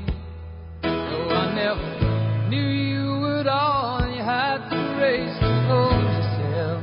E aí quando morreu a Lady Di, ele fez o Goodbye, England's Rose. Goodbye, England's rose. May you ever grow in our hearts. You were the greatest place to sell. Aí fez a versão pra ela. E esse single, da versão da Lady Di, ele é até hoje o single mais vendido na história da música mundial. O single que mais vendeu em toda a história da música, em todos os tempos, cara. É, não, é, não é coisa pouca. Esse mesmo álbum teve Funeral for a Friend, teve Saturday Night Alright for Fighting, quer dizer, Jamaica Jerk Off. Então, é a era de ouro. Não tem como não dizer que não era, entendeu? Porque quando que você tem hoje um artista, sem tirar o mérito dos grandes artistas, mas que lança um álbum que emplaca no mesmo disco cinco ou seis faixas que entram pra história da música, do estilo que ele faz parte. Então, realmente. É, como o Alexandre falou aí anteriormente, o Elton John mesmo fala isso, né? Que era uma época de ouro da música, mas é- é- tem também que era tudo muito novo, né? Até então nada tinha sido feito. Tudo começou a ser feito ali nos anos 70. Então tinha o Led Zeppelin, tinha o Jimi Hendrix, tinha o The Who, tinha é, é, todas as bandas, o Eric Clapton, o Queen Tinha o Pink também. Floyd, tinha É, todo mundo começou a nascer ali, né? Então nada tinha sido feito antes, tudo começou a ser criado ali. Então tinha muita coisa pra ser feito. É, a gente tem que pensar o seguinte, que o cenário da música popular até a década de 40 era uma coisa completamente diferente do que veio a ser o rock and roll, entendeu? Você tá falando de jazz, de big band, de, de ragtime, sabe? Era uma coisa muito diferente. E, e aí quando chega na década de 50 e 60, nasceu uma coisa inteiramente, inteiramente nova. Nada, nada igual ao rock and roll existiu antes, entendeu? Então era é, justamente, era é, tipo a primeira geração dos caras que vieram é, é, desmatar um cenário, sabe, um- uma parada desconhecida, sabe, um, um movimento cultural completamente é, diferente de tudo que tinha sido experimentado antes em termos de música. né? E quando o Elton John foi para os Estados Unidos e aí teve esse show no Trubador e tal, que a gente falou no começo, voltando um pouco agora no começo da carreira dele, tinha muito esse clima também em relação aos outros artistas de lá. Então você tinha é, bandas muito grandes, como o próprio Jeff Beck que a gente falou, o próprio John Lennon que a gente já falou também, a The Bands, que era uma banda muito conhecida, muito bem conceituada da época e tal. Essa galera ia,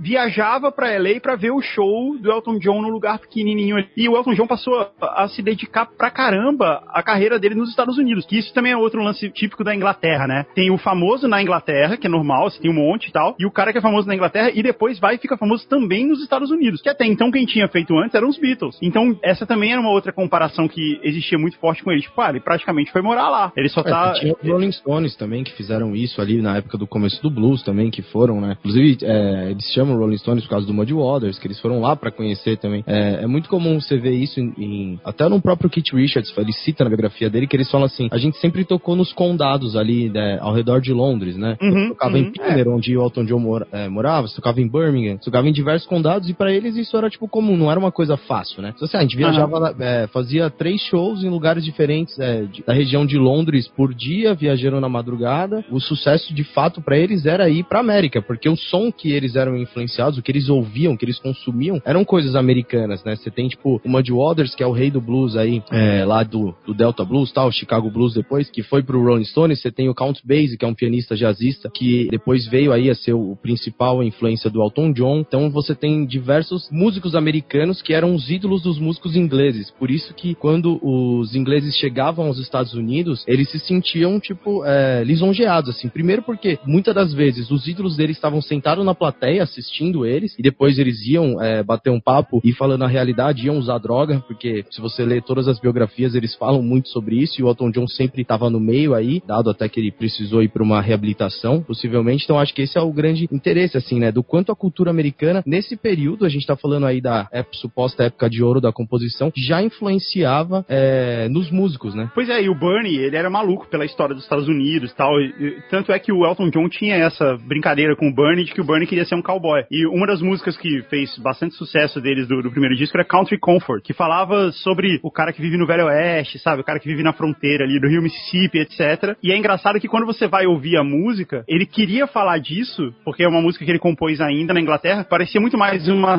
cena rural inglesa do que a cena rural americana, que era onde ele estava se inspirando, mas onde ele não conhecia realmente. E Ô, Guga, é interessante que você falou isso do Bernie com o cowboy tal, porque lá em 75 também, eles lançaram um, um disco biográfico, um álbum chamou Captain Fantastic and the Brown Dirty Cowboy. Exatamente uma referência às características dos dois, né? Exato, que era Capitão Fantástico era tipo ele, né? O Elton John Sim. e o, e o o Dirty Brown Cowboy Dirty Cowboy era o, o, o Bernie Taupin, né? era o Bunny. E aí, quando eles estavam nos Estados Unidos, a gente tava falando de Tiny Dancer aí. Tiny Dancer foi uma, uma música que o Bunny, ele já falou algumas vezes que ele fez pra uma mulher desconhecida, que não, não, não se sabe quem é, mas algumas vezes ele já falou também que foi pra Ma- Maxine, que foi a mulher com quem ele veio a se casar. E a história do Bunny é muito legal, porque, embora ele fosse só o compositor, ele fazia parte da banda, ele excursionava junto. Ele era um cara famoso também, tipo, ele tinha paparazzi atrás dele, etc. Então, assim, ele falava que ele tinha o melhor de dois mundos, sabe? Ele era super famoso e tal, mas no fim ele não tinha que chegar lá toda noite e performar, tocar, sabe? Cantar bem e tal. Ele,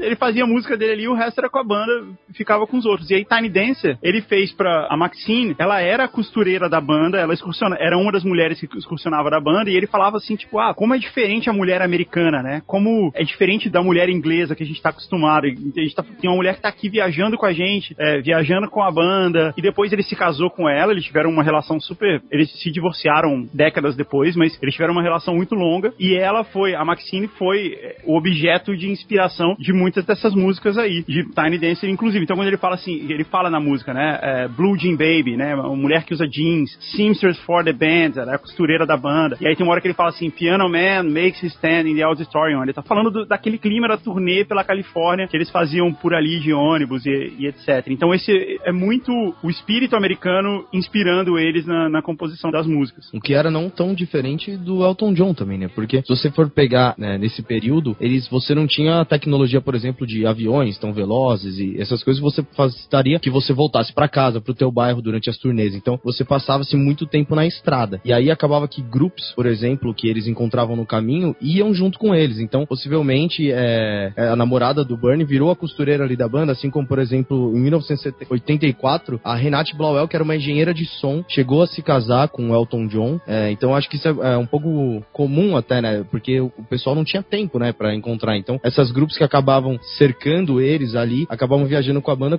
viraram até esposas no futuro. né? Pois é, tem uma história legal, você falou do avião, tem uma história, depois que eles lançaram o primeiro disco, estouraram e ficou muito grande e começou a ter dinheiro, em algum momento o Elton John foi lá e comprou um avião. Ele comprou um avião que tinha sido usado, acho que pelo Led Zeppelin. O avião, ele era todo revestido de, sabe, carpete peludo, tudo era meio bege, rosa, sabe, um lance bem, bem anos 70, assim. E o Elton John achou aquilo o máximo, assim, parecendo um hotel decadente. e aí ele comprou o avião. E no avião tinha uma, uma televisão com videocassete, né, aquele negócio bem avançado pra época. E tinha uma coleção de vídeo pornô. E nessa coleção de vídeo pornô tinha Garganta Profunda. Nossa, mãe. E aí um dia ele foi levar a mãe e o padrasto dele pra jantar no avião, né, Pra conhecer o avião, viajar no avião, e tal, que ele tinha comprado. E ele falou assim, ó, deixa eu mostrar esse filme pra vocês, Garganta Profunda. E aí eles ficavam jantando assistindo Caraca. filme pornô. E aí, um tempo depois, quando ele fez o primeiro show dele em estádio, ele chamou a Linda Lovelace, que é a atriz principal de Garganta Profunda, pra anunciar o show. Olha aí. Ela abre o show falando assim: Ah, e agora com vocês, a estrela do meu próximo filme é o Tom John. cara, que é o ápice do rockstar, né, cara? Você pegar uma Caraca. atriz do maior filme pornô até então. Na época da- que a Guerra Fria tava no auge, assim, no começo dos anos 80, ele foi o primeiro cara do Ocidente, ele foi convidado a fazer uns shows na Rússia e ele foi fazer. E isso era mega tabu também, assim, de, sabe, porque de certa maneira parecia que ele tava a favor do Partido Comunista, ou se aproximando do Partido Comunista, coisa desse tipo, sabe? E ele topou fazer, ele foi pra Rússia fazer uma série de shows em várias cidades. Quando ele fez o primeiro show num estádio, a galera começou a se agitar, né, porque isso não existia lá, de ter show de rock desse tamanho e etc. E a galera começou a descer as escadas. Começou, a, sabe, levantar dos seus lugares e tentar se aproximar do palco. E aí ele achou mó barato e falou: é isso aí mesmo, vem, vem aí, faz isso daí. E que foi um puta problema pro policiamento e tal do, do lugar e etc. E aí ele falou assim: pô, a gente tá na Rússia, vamos tocar Back in the USSR, que é a música, a música dos Beatles, né? Aham. Incrível. E aí eles tocaram essa música e, tipo, o lugar veio abaixo, assim, foi fora, foi um absurdo e tal. E quando terminou o show, veio a polícia russa, né, prender os caras, porque isso que eles estavam fazendo era, sabe, incitar o, o povo, sei lá. E aí nisso veio o tour manager que tinha contratado ele, ele falou assim, ó, só vou te pedir o seguinte, pra fazer os próximos shows, eu vou te pedir pra você não incitar a galera a descer as escadas e pra você não tocar Back in the USSR, porque é, pode ser ofensivo e tudo mais. Ele, ah, beleza, tudo bem. Aí eles foram fazer um outro show em Moscou, maior ainda, e aí ele topou não, não falar pra galera descer as escadas, nisso ele fez, mas ele tocou Back in the USSR mesmo assim. Nossa. Mas foi preso de novo? Não, ele não, foi, ele não chegou a ser preso. Tomou uma dura. Tomou uma Os caras do exército foram lá dar uma dura dele, mas o- os managers que tinham contratado ele, que estavam gratos pelo fato, não deixaram nada disso acontecer, não chegou nesse ponto. Hum. Eles só na negociação falaram assim, ó, só não toca isso de novo. E aí ele tocou e, e não, ficou por isso mesmo. Sempre acontece isso, cara. A celebridade sempre faz merda e o cara, puta, não faz isso aí, por favor. O cara, não, tudo bem, não vou fazer. Vai e faz. Isso é padrão. é, É, é, então. Nada que uma caixa de Stolichnaya não resolva no final do show. Isso daí é um fato histórico é, pra música, porque eu acho que isso chegou a acontecer é, apenas duas vezes, né? O Elton John primeiro aí na Rússia e depois quando o Audioslave tocou em Cuba, né? Foi a primeira banda americana também a entrar no, no território que era socialista, que também causou esse, esse alarde de- com a polícia em relação às músicas, foi um show aberto, tem até um DVD gravado aí pra quem se interessar, depois pode ver essa apresentação também aí desse outro fato, acho que foi as primeiras, únicas vezes aí que bandas que eram de países na- capitalistas tocando aí no- nos países socialistas. Você imagina o soviético que falou assim, cara, eu fui no show do Elton John. Exato. que, né? que foi um feito muito maneiro, né, na vida do cara. Não, tinha muita história assim, que o único lugar que eles podiam ficar era no bar do hotel, que era o único lugar onde só podia se usar moeda estrangeira. Não, não existia câmbio, não existia você trocar dólar por rublos, você você não podia trocar um pelo outro. E esse era um outro lance também, pra pagar eles, eles também foram pagos em rublos e eles tinham que gastar ali na hora, tinha um monte de coisa. Foram pagos em rublos? Foi, teve um monte de problema relacionado a isso. E eles gastaram tudo na União Soviética? Caraca, maluco, dá-lhe vodka, brother. É, não. Você não podia chegar na Inglaterra na casa de câmbio e trocar de volta. E quando eles voltaram, eles tomaram uma dura no aeroporto da polícia, tipo, que porra é essa que você tá indo no Partido Comunista? E aí eles, eles ficaram com puta medo, porque eles não esperavam que isso fosse rolar, mas aí depois na imprensa eles saíram falando, não, isso aí mesmo, alguém tem que estender a mão, essa, isso aí tem que acabar tal. E acabou sendo de alguma maneira, mesmo que, sei lá, simbolicamente, acabou sendo uma das forças que de fato, uma força cultural que de fato causou alguma atração ali. Tem toda essa questão polêmica de comunismo e tal, e tem a questão polêmica dele ser um homossexual fazendo show lá, né, na Rússia, né? Que lá, isso é Lá não, É. no mundo inteiro, né? Mas é uma questão fodida ainda, né? Lá ainda é crime. É, exato. Ainda é crime ser Ainda homossexual na Rússia. Então é, tem, 2019. tem mais. é, Os caras estão preocupados do cara ser comunista ou não, e o cara tá levantando É. uma bandeira muito mais sinistra. né? Exato. Pois é, uma outra coisa que ele fez que foi nesse sentido também é, foi quando ele foi tocar na África do Sul na época do Apartheid. Existia um boicote, né? Ninguém ia lá e tal. Um boicote ao governo sul-africano, que era pró-Apartheid, né? Era o governo que impunha o Apartheid. E ele quebrou esse boicote falando, foi lá tocar do mesmo jeito. E depois ele falou: não, eu acho que é isso que tem que ser feito pra começar a mudar isso daí e tal. Mas na época foi muito polêmico porque deu a sensação de que ele tava do lado dos caras, entendeu? Uma outra viagem deles foi bastante polêmica foi quando eles foram gravar um disco na Jamaica. Porque nos anos 70 tinha uma ideia de que se você gravasse o seu disco fora do, do Reino Unido, é, era mais barato em termos de impostos. E aí eles tinham ouvido essa história, que era mais um lance de competitividade com os Rolling Stones, de que os Rolling Stones tinham gravado um disco inteiro na Jamaica e que valia a pena, era muito mais barato. não era por causa disso, cara. É, então. Ah, mas até aí você teve os Beatles também, que na fase do, do Sgt. Peppers foram lá pra cultura Hare Krishna, né? Junto. É outro motivo, não é imposto. É outra Não, então, parada. aí, ele- aí eles foram pra Jamaica e eles achavam, tipo, tenebroso, porque era país de terceiro mundo, né? Nada funcionava no estúdio, o cara marcava o, o horário pras quatro da tarde, chegava às seis, e eles ficavam, caramba, como é que os Rolling Stones... E aí ele- eles tinham essa ideia de que os Rolling Stones tinham inventado isso pra sacanear os outros, que eles não gravaram o disco de verdade na Jamaica, ou então que eles levaram todo o equipamento, todo o estúdio, etc. E eles falavam isso pra que os outros irem tentar gravar lá e não conseguir. Porque eles passaram um mês na Jamaica tentando gravar. O Elton John conta que tem uma hora que ele foi tocar no, no, num piano que tinha no estúdio e começou a sair barata de dentro do piano. Caralho. Eles simplesmente desistiram e foram embora. E a música do, da Ja- Jamaica Off, que, que tem no Goodbye Yellow Brick Road, é sobre isso, sobre essa, esse período deles na Jamaica. Café da Jamaica é bom. Olha aí o Jovem É, Nerd. a melhor marca aí. do Caraca, maluco. mundo. Vê que era isso que eles queriam, tomar café. Cafezinho de artista. Eles já tinham tomado café irlandês, agora foram provar outro, né? She packed my bags last night, pre-flight.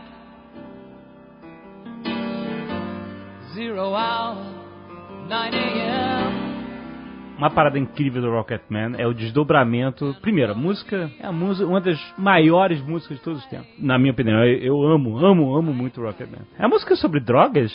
É, né? Ele fala que ele vai estar high pra caraca e tal, não sei. o. Ou é a música sobre espaço mesmo? Espaço- é- é as duas Tem coisas. os dois né? lados, né? Jovem Nerd tá perdido com o Barão Não. Vermelho, né? É é? Tu, pera, tu, tu nunca- sacou o Barão Vermelho, né? Barão Vermelho? O Frejar. que, que tem? Vou apertar, mas não vou acender agora. Ah, eu demorei pra sacar qual era dessa música, não. Mas não vou acender agora. Eu imaginava que era- tinha a ver com um interruptor e falha na iluminação. Mas, ô! primeira vez que eu vi, por um segundo, eu achei que era. Por um segundo, caraca, quem que você parece que passou sua vida nisso? Não, porque depois eu parei de pensar sobre isso. Eu não escutava essa música com tanta frequência assim. Mas então, eu queria falar do desdobramento cultural incrível que Rocketman teve, que culminou em 1978 no Sci-Fi Awards com William Shatner. Ai, não. É, é, interpretando da forma mais indo tão bizarra possível. Não, o William Shatner chegou no palco de fumando cigarro e ele começa a, a- a cantar Rocketman falando, sabe? Tipo assim, Daquele jeito um, dele. aquele já, and I'm gonna be high. sabe? She packed my bags. Last night, pre-flight. Zero hour. 9 a.m.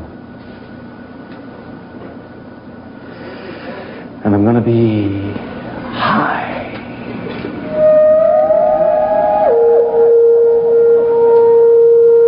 As a kite by then. E aí ele vai dar um trago no cigarro longo assim e ele. Que horror. I'm a rocket man. É muito sabe? vergonha, É, cara, Porque é um cara que acha que sabe interpretar e atuar é muito fazendo o seu melhor. É horrível, é horrível, é tipo, dá muita vergonha nele, mas ele é tão horrível que é muito bom, cara. Isso marcou tanto que isso se transformou em uma zoeira do Family Guy com Stewie.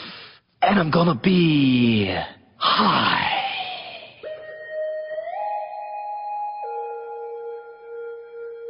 As a kite by then.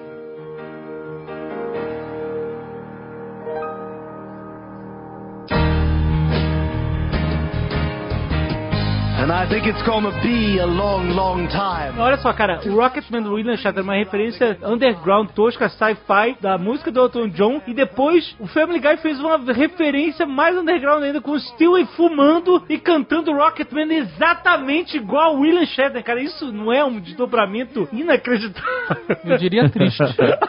Mas é muito clássico, cara. É muito clássico. É clássico pra você que gosta de Star Trek. Pro resto das pessoas é só triste. É, é, é porque assim, teve tantas versões incríveis de músicas do Elton John, como a própria do Billy Paul. O Your Song do Billy Paul tem um arranjo completamente diferente, parece que é outra música. É, mas animada. Mas é a música. É. When you're in the world, world,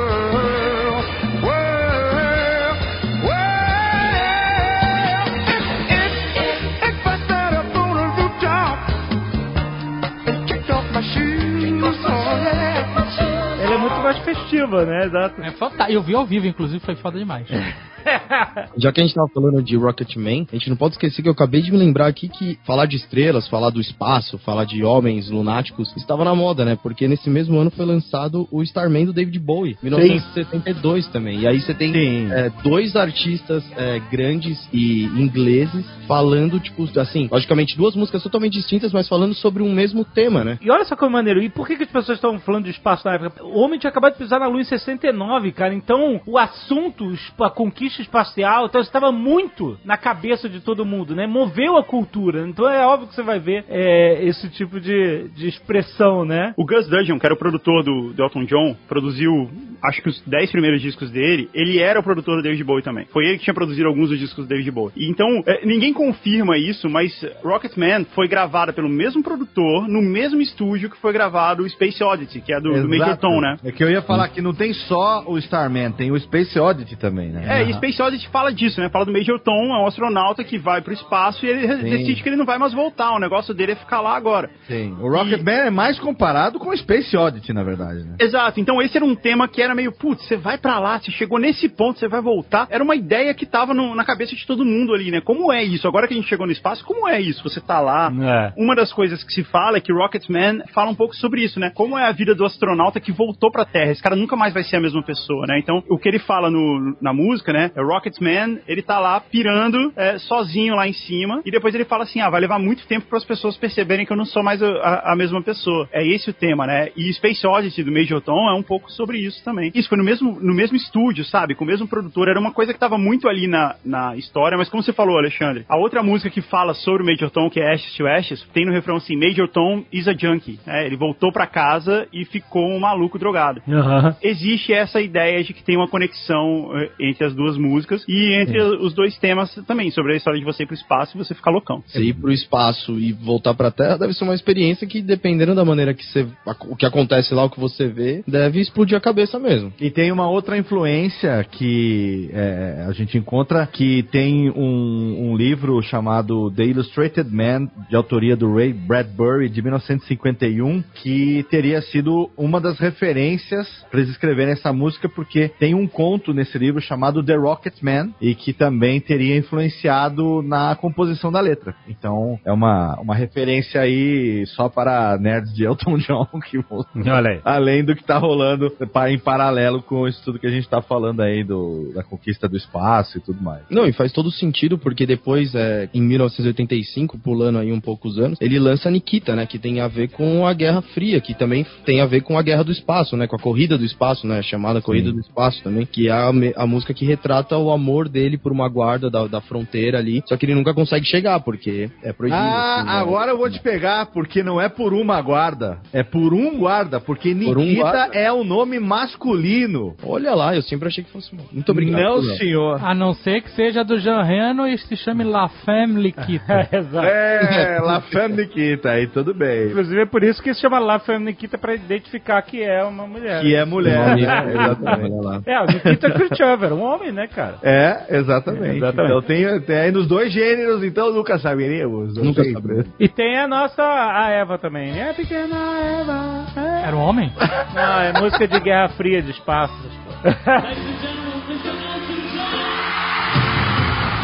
Em relação às drogas que vocês comentaram, tem uma entrevista que o Elton John deu pra revista The Telegraph que ele diz que ele só começou a usar drogas no álbum Cannibal. Foi depois disso, então talvez essa música seja só sobre espaço mesmo.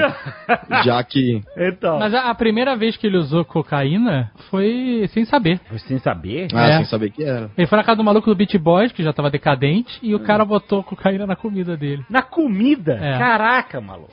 Isso é muito vacilo, cara. É Você vacilo, drogar uma é pessoa sem é avisar é, muito escroto, cara. Que era, mas era normal nos anos 70, ainda mais nesse meio. Mas o, o Elton John, ele era meio caretão, assim. Quer dizer, ele bebia, né? Mas ele tinha esse lance com drogas, ele não queria usar drogas. Ele era virgão, Guga. Mas o lance dele ser virgão era um pouco também o fato dele ser gay, né? Que era. Ser gay era, ser gay era, uma, era um crime. Era, era proibido pela lei na Inglaterra. Caralho. Mas ele teve relacionamento com mulheres antes de, de se assumir. Mas deve ser aquela coisa de tentar se enquadrar na sociedade. É, não sei, né? Teve alguns produtores que chegaram até, tipo, a contratar, tipo, modelos para fingir que era namorada dele, assim, por conta desse, Caraca, desse risco. maluco. O que eu acho que, na época, acabou até perturbando mais o artista, porque o, o fato dele ser homossexual é um negócio que inibiu muito ele até dentro da família, né? Ele tinha um pai militar que viveu na, na, na batalha da Segunda Guerra Mundial e que mal falava com ele, assim. Ele meio que... Acho que uma coisa que você observa, assim, na carreira do, do Elton John, pelo menos no começo, é que ele não entendia muito bem o que era amor, né? Ele não, ele não teve muito isso na família dele, então acho que isso inibiu ele e que deixou ele aí nesse quesito virgão, assim,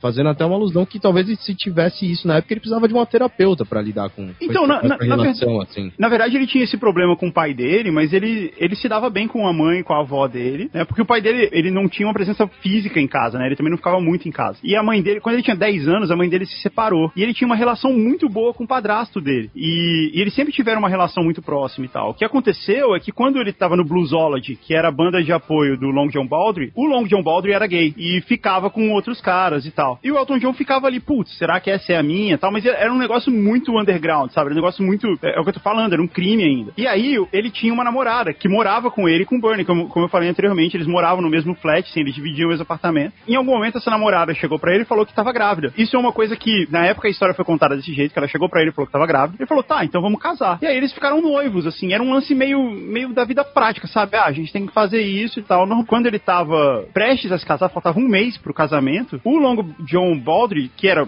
basicamente o chefe dele na época, chegou pra ele e falou assim, cara, você é um maluco, você não pode fazer isso. E o Long John Baldry já meio que sacava esse lance, entendeu? É, falou, ó, você vai destruir a sua vida e a vida dela. Para com isso. Aí ele foi pra casa, no meio da madrugada, e terminou com essa namorada dele, que, que tinha sido a, a primeira transa dele até então. E ele foi pra casa e, na verdade, o que aconteceu foi, antes disso, ele tinha, entre aspas, e ele mesmo fala entre aspas, ele tinha tentado se matar. Ele tinha ligado o gás do forno e enfiado a cabeça dentro. Só que ele ligou no mínimo e deixou a janela aberta. Caralho. Ele, é, ele mesmo fala que era um cry for help, assim, era uma tentativa de mostrar isso. Aí o Bernie chegou em casa, achou ele assim, levou ele pro bar. O Long John Baldry falou pra ele, ó, você vai destruir sua vida e a vida dela, termina com isso. Ele foi pra casa às quatro da manhã, terminou com a mulher, ligou pro padrasto dele pra ir buscar ele em casa e, e para eles se mudarem, né, porque eles não queriam mais, não iam mais morar juntos. E nunca mais viu a mulher na vida dele. Essa foi a última namorada séria dele, foi tinha sido a primeira transa dele até então, foi a última namorada séria dele. Aí depois, depois que eles fizeram sucesso e ele já tava nessa época de ter avião e tá excursionando, ele começou uma relação com o John Reed e todo mundo sabia, eles eram namorados, eles eram basicamente casados, todo mundo sabia disso, mas ninguém, isso era meio que escondido mesmo, assim, era, é, aliás, igual o lance das drogas, assim, também era um lance, to- todo mundo sabe que todo mundo faz, mas é meio escondido. Mas no meio deles, todo mundo sabia dessa parada, todo mundo sabia que ele era gay e, e eles eram, viviam juntos, né, eles trabalhavam juntos, eles eram colegas de trabalho e ao mesmo tempo eram um casal. Inclusive, E- em relação ao lance das drogas, que a gente tava comentando, o John era um, ele foi um pouco responsável, assim, né, em relação a isso, né? Porque ele já, ele já era um usuário assíduo, assim, né, de, de cocaína, e ele meio que foi levando o Elton John pra isso. Inclusive, nesses casos de suicídio, eles falam que teve alguns casos que foi até um pouco de culpa, assim, do, do John Reed, porque ele sofria, porque o John Reed, tipo, não amava ele tanto, assim, tipo, gostava muito dele, mas tinha o lado, o lado business. O John Reed era um workaholic, vamos dizer assim. O lado business sempre falava mais alto, né? Que, É, e o Elton John também. o era. amor, assim, né? Em um certo momento, ainda nesses primeiros cinco anos de carreira dele, ele falou, ele deu uma entrevista falando, embora isso na época fosse muito tabu e muitos outros artistas fossem gay e não, não falassem isso eh, abertamente, ele foi um dos primeiros a falar. Ele falou nessa época. Sim, foi um dos primeiros 70, a abrir, né? Que ele era- é, foi, foi nos primeiros. Numa entrevista, o cara, o repórter perguntou pra ele e ele falou: Não, é isso aí. Eu, eu acho, eu, gosto, eu já me relacionei com mulheres, mas eu gosto de homens também. E até hoje esse é um marco do, do, do movimento, né? Por direitos iguais. E da parte dele foi muito corajoso e foi uma quebra muito grande de paradigmas. O fato dele, dele simplesmente falar isso sem o medo do que isso faria pra carreira dele. E a verdade é que não, não atingiu muito.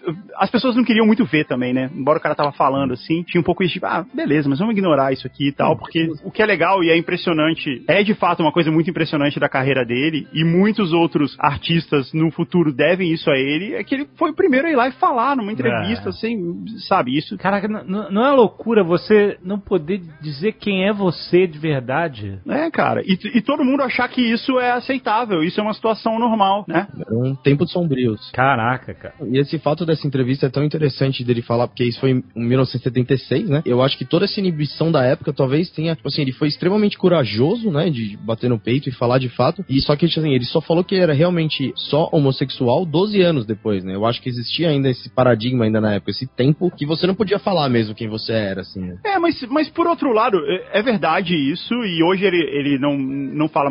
Hoje ele é casado, né? Sim. Com David Furnish. Eles têm dois filhos e tal, assim, mas, mas a verdade é que mais anos mais tarde na carreira dele, igual você falou, ele casou com outra mulher, né? Sim, E- com a e- Renata. É, e ele fala que era verdadeiro mesmo, eles tinham se apaixonado, eles gravaram ela, ela é engenheira de som ali de, de uma gravação dele, e ele realmente se apaixonou por ela, e eles, tanto é que eles ficaram casados quatro anos, o que é bastante impressionante. É bastante impressionante, ponto? Ou é tipo, bastante, bastante impressionante pra um rockstar? Não, é bastante impressionante pro Rockstar e pelo que ele declarou depois. Porque alguém perguntou assim, tá, por que vocês terminaram? Ele falou, ah, porque eu sou gay. Então, porra, outra coisa que a gente precisa falar sobre isso é que ele terminou o namoro, ele e o, Dave, e o John Reed terminaram o namoro, mas eles continuaram trabalhando juntos por muitos anos. E isso foi um lance que atrapalhou a vida dele. Porra, imagina o climão. Traba- ó, continuar trabalhando profissionalmente com o ex também é bastante impressionante. É ba- Eu acho que aí é impressionante, ponto. Porque aí não tem o que falar, né? E durante muito tempo, e funcionou assim. Porque quando eles terminaram, eles falaram assim: é, beleza, mas como os dois eram muito workaholics, a- o negócio deles ali funcionava, sabe? Uhum. Era eles ganhar falaram, dinheiro. É, vamos, vamos continuar ganhando dinheiro aqui que tá valendo. E foi o que eles fizeram. E isso é tão importante, né, que você falou assim, de, de toda essa coragem do Elton John de ter se exposto na mídia e tal, em 1976, que isso resultou ele a ser considerado um dos heróis aí de um projeto que chama My Hero, que é dos Estados Unidos, onde você, as pessoas escolhem é, identificar pessoas que se tornaram símbolos de alguma causa. Então toda pessoa que tem aí certa influência por defender alguma causa e por expor essa causa é considerado um herói para esse projeto e até hoje o Elton John aí, ele é considerado herói na categoria de música em relação aos movimentos sociais aí da causa LGBT. Ele também é mencionado pelo Elton John AIDS Foundation, né? Que já tem 27 anos, né? Que ele fundou lá em 92. Ele já levantou 400 milhões de dólares Uhum, para né, apoiar programas relacionados a, a HIV em mais de 50 países. É, é uma coisa muito, muito impressionante. É uma parada que ele se dedica demais desde essa época. E uma coisa muito interessante é, desse projeto é que depois ele passou a sediar uma festa, né? Do Oscar, anualmente, assim, né? Ele sempre escolheu uma coisa que a gente tava falando sobre a visão de mercado, né? Do Elton John, quando a gente falou da época de ouro e tudo mais. Ele tem uma visão tão interessante que, para essas festas, ele sempre escolhe bandas atuais para ser o- os headliners dessa festa, né? E aí você vê, assim, o que eu acho incrível do Elton John é ele ser, é, vamos colocar aí como um dinossauro do pop rock, e ele tá tão presente na- nas coisas atuais, porque por quem foi o headliner, a gente tem aí a famigerada e polêmica banda Greta Van Fleet fazendo a festa aí do ano de 2018 do, da premiação do Oscar. É, e faz, faz um tempo atrás ele gravou uma música com Alice in Chains também, né? Sim, isso é incrível. Ele fez, um, fez uma apresentação com o Eminem também, no, no- acho que foi no MTV Awards, que... É, eles tocaram aquela música Stan, que É. é, junto com a Dido, tal, que o Ele, ele tocou a parte da. Dairo, é. Ele, que, o que é muito legal, né? Ele, ele tá sempre é, é, envolvido com coisas novas. Tal. A gente tava falando aí que ele é padrinho do, do Sean Lennon, e a Lady Gaga é madrinha de um dos filhos dele. Olha aí. Não, ele, ele é um músico, assim, excepcional em visão, não só de é, como tocar, né, como pianista, mas como empresário também. Ele começou isso mais ou menos ali com Ed Sheeran, que é um hitmaker e tem apenas 26 anos e talvez vai ser um hitmaker tão grande quanto o Elton John, talvez a gente possa colocar aí, que ele é meio que padrinho e mentor musical do Ed Sheeran, e eles conversam sobre isso o tempo todo, tipo, é, ele é como se fosse o, o coach, já que tá na moda essa palavra. Mentor. Coach é passado, agora é mentor. Coach é passado, mentor, é, mentor espiritual. Quântico, quântico. Mentor quântico musical.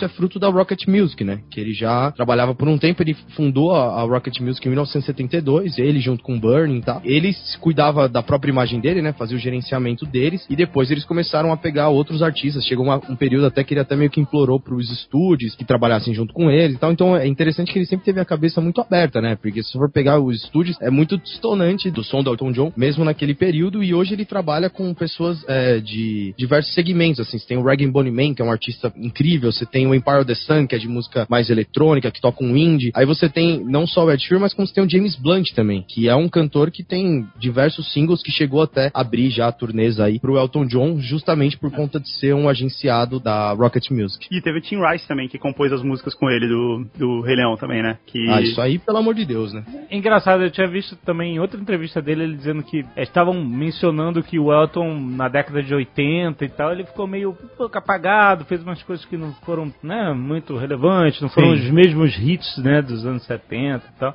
E aí a Disney chama ele pra fazer Rei Leão, né? Compôs músicas e tal. E ele, porra, cara, que interessante, gostei dessa ideia. Compôs um negócio pra um, porra, pra, um, pra Disney, vambora, vambora. E aí o cara, o cara revoluciona a Disney, cara. O Rei Leão, cara, é um marco musical da Disney. A Disney já tinha, obviamente, a sua marca musical muito forte, mas na década de 90, pra quem vai se lembrar, a Disney tava retomando Sim. a posição de, de produtora de, de grandes clássicos, né?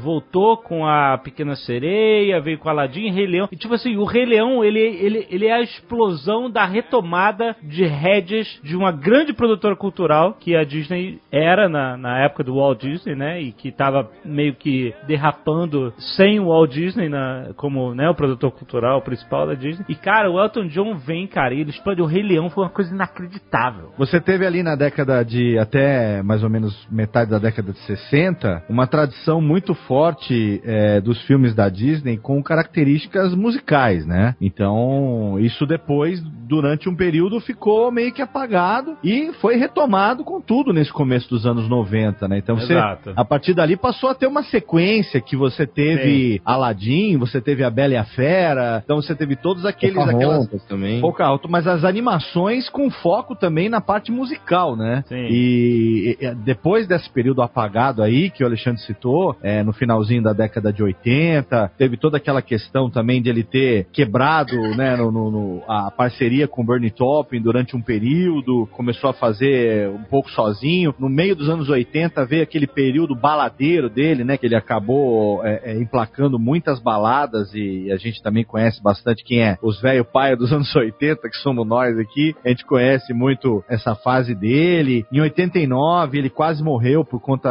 da debilidade que ele teve por conta das drogas e tal. Chegou em 94, ele entrou pro Hall da Fama do Rock and Roll e aí veio essa trilha do Rei Leão que emplacou não só o Grammy como também o Oscar, né, cara, em 95. Então, Ganhou Oscar. é, acho, o original. o Grammy e o Oscar, só isso, O né? Grammy e o Oscar, isso aí. É, os dois, não, pe- pela mesma trilha, pela mesma E música. assim, o mais interessante de- dessa fase é que assim, ele pegou ali mais ou menos ali pelo álbum A Single Man ali, foi quando ele começou a trabalhar com outros letristas, né? E aí o Tim Rice foi o cara que assim, depois do, do Bernie, foi o mais importante na vida dele, porque o, o Tim Rice que indicou ele pra fazer o Rei Leão. O Tim Rice já tava escrevendo as músicas pro Aladdin, já era um, um trabalho em produção ali da Disney. E aí a trilha sonora original do Rei Leão era pra ter sido feita pelo ABBA. Nossa, ia ser outra coisa.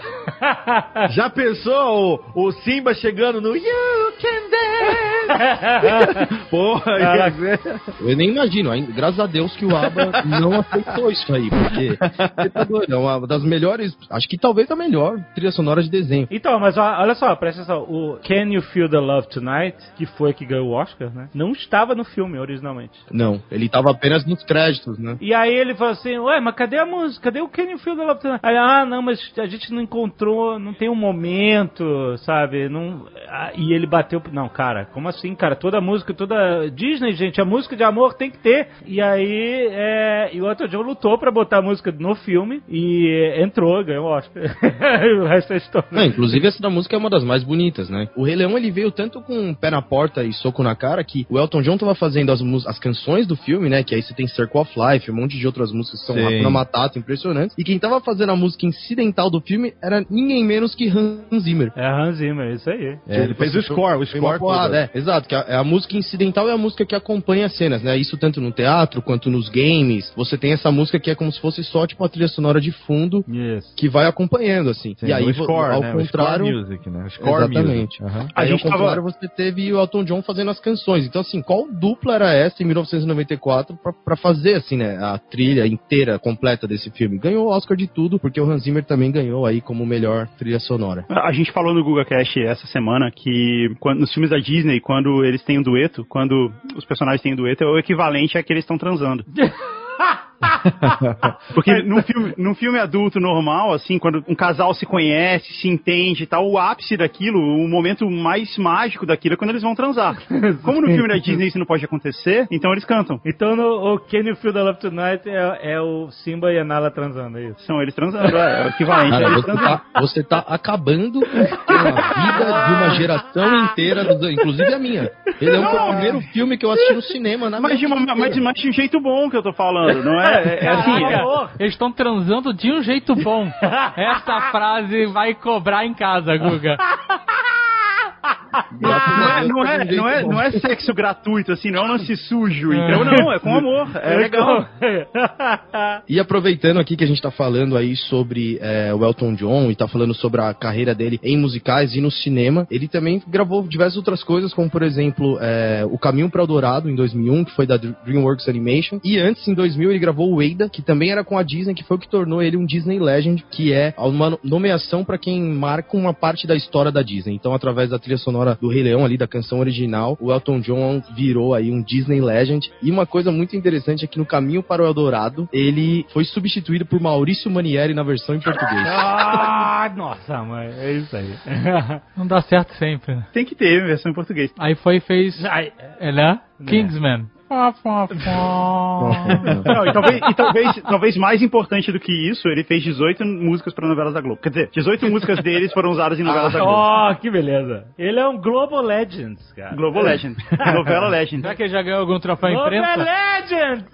Será que ele já ganhou algum troféu imprensa ou não? Ah, porra, merecia. Mas eu acho que eu vou dar pra ele troféu imprensa, viu? Vai ganhar, vai ganhar mesmo. O fato é que nos anos 90 a carreira dele deu uma nova respirada, né? Sim. Ele lançou The One, fez tour, foi um mega sucesso, ele ganhou o Oscar, ganhou o Grammy e tal, né? Ele deu uma, uma renovada. Virou uma outra coisa, assim, porque eh, a verdade é que se você for comparar todos os outros astros do rock da época dele, assim, todo mundo morreu, né? Não, senhor. Não, senhor. Tem contemporâneo dele, tem anterior a ele, inclusive, viu? Aí? Rolling Stones, cara. Não, eu sei, mas assim, Ozzy. O Ozzy tá aí. Tá uma Ok. senhora mais velha do que o Elton John. O Eric, o Eric Clapton tá aí até hoje também. É, ok, cara. mas esse é o meu ponto. O Jim Morrison morreu, o Jimi Hendrix morreu, sabe? O, o John Bonham morreu do, do Led Zeppelin. Então, assim, como o nego vivia muito loucamente naquela época de droga, é, a galera morria, assim. Então, eh, alguns deles, que são esses que a gente falou aí, que foram resistindo, e beleza, assim, o The Who continua até hoje. Fred Mercury morreu, né? Então, a- a- esse termômetro é muito difícil, porque tem um monte desses caras que usavam drogas mais e estão aí até É, hoje. Todos os Rolling Stones, por exemplo. É. Aí é o quê? Pacto com o demônio? O que, que é que faz os caras ficarem aí? Eles- O Ozzy, maluco, o Ozzy! O Ozzy é o príncipe das trevas, cara. Não, o pacto, ele, Ele é o que faz o pacto com os Ele é o outros. príncipe das trevas, cara. Na verdade, o Ozzy tá morto há 20 anos, mas tem uma magia negra que mantém ele, ele em estado de animação, é isso. É a mesma que mantém o Paul McCartney vivo, né? Paul McCartney foi trocado, hoje ele é um boneco. O Paul McCartney é um, é um outro cara, o Paul McCartney já morreu. É, como a casa é substituto. A Avril Lavigne também. O Ozzy, ele, ele, ele é o odor cavalo do rock and roll. Ele trocou de corpo com o morcego. É. Ele mordeu o morcego. Caraca! Então é ele virou vampiro. Entendeu? Olha aí. E o. Keith Richards que troca de sangue, né? É, Tem isso. Normalmente.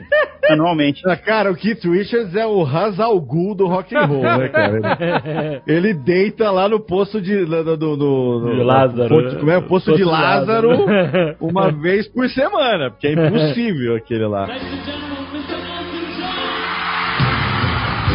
O Ale falou com bastante propriedade é, nesse momento do começo dos anos, no- os anos 90, né? Que foi a década baladeira, né? Então, em 90 teve lá o You Gotta Love Someone, que é, ele tocou, inclusive, junto com o Eric Clapton e o Dire Straits. Também teve o, o Sacrifice, puta balada que É. é, até hoje embala aí os amores. E aí ele se recuperou das drogas é, no, no meio dos anos 90 e veio o The One, que o Ale citou também. Também um álbum que contou com a participação do Eric Clapton. Depois veio toda essa parada do Rei Leão. Aí em 97 teve a, a morte não só da, da princesa Diana, mas eh, também o Gianni Versace morreu em 97, que também era amigo dele, né?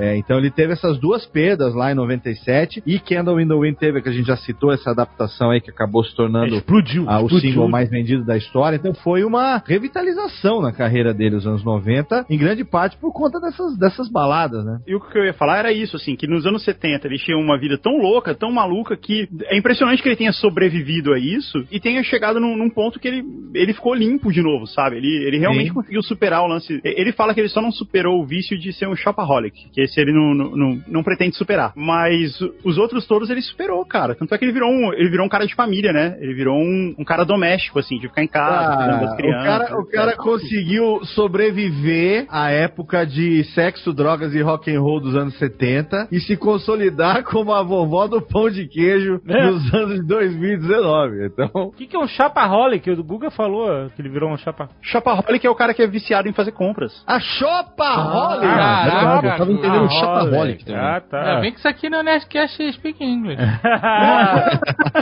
A Rosana vai corrigir a pronúncia da pessoa aí. Mas assim, se você tem dinheiro, você é shopaholic, foda-se. Não é problema. É, é, exato, é o que ele, exatamente esse é o ponto dele. O Elton falou que é, ele e o David Furness né, já tinham pensado em adotar antes e tiveram burocracias, não conseguiram. E aí ele falou assim: Ah, quer saber? Eu tô muito velho pra ser pai, eu, eu acho que eu não sou esse cara de ser pai. E aí, quando ele finalmente né, se tornaram pais, ele falou que mudou a vida dele, cara. Inclu- Inclusive que ele vai decidir nos próximos seis meses sobre a aposentadoria dele, porque ele quer, sabe, curtir os filhos, sabe? Ele quer ter um. Isso ele fala desde 1974, que ele vai se aposentar. E- Mas ele fala, agora ele tem filhos, entendeu? Ele fala assim, cara, eu nunca achei que eu seria essa pessoa, a pessoa que se preocupa mais com outro ser humano do que por mim mesmo, porque ele mesmo falou assim, quando eu era viciado em álcool e tava tendo overdose, ele, ele fez lavagem estomacal, depois teve uma overdose, dois dias depois tava fazendo show. Ele falou assim, essa é uma vida muito... É o famoso, é o famoso lavou tá novo. Literalmente. Exatamente.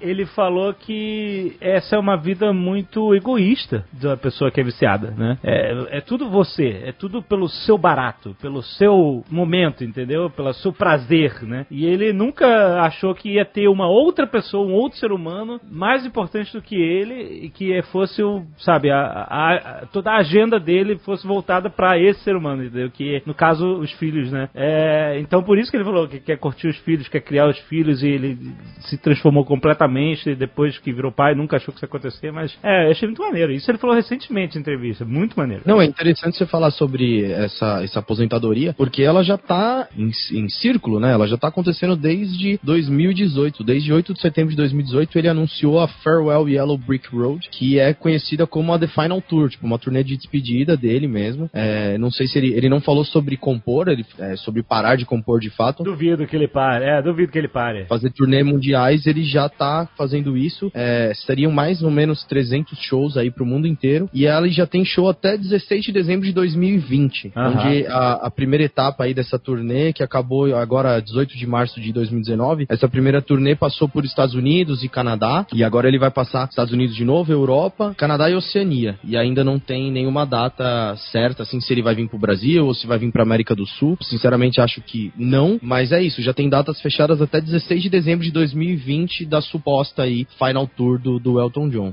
Que Quando ele tava no, no- nos anos 70, 75, assim, quando ele tava bem no auge, ele, ele começou a ter uns ciclos de trabalhar loucamente, né? Fazer um monte de show e etc. Até porque ele- eles torravam muita grana e tal, então ele tinha que lançar disco, ele tinha um lance competitivo de estar sempre no primeiro lugar das paradas e tal. Então ele fazia muito show até ele ficar extremamente cansado. E aí no show ele anunciava, ele, ele no palco, sempre fala- sem falar pra ninguém, ele falava assim: ó, esse aqui é meu último show, vou cancelar o resto da turnê e tal. Ele, inclusive, a banda ficava sabendo disso dessa maneira, né? E ele começou a fazer isso algumas vezes, assim, de em ciclos. Ele ficava maluco de trabalhar, lançava disco, fazia turnê, aí ele falava que ele não queria fazer mais nada e ficava só usando.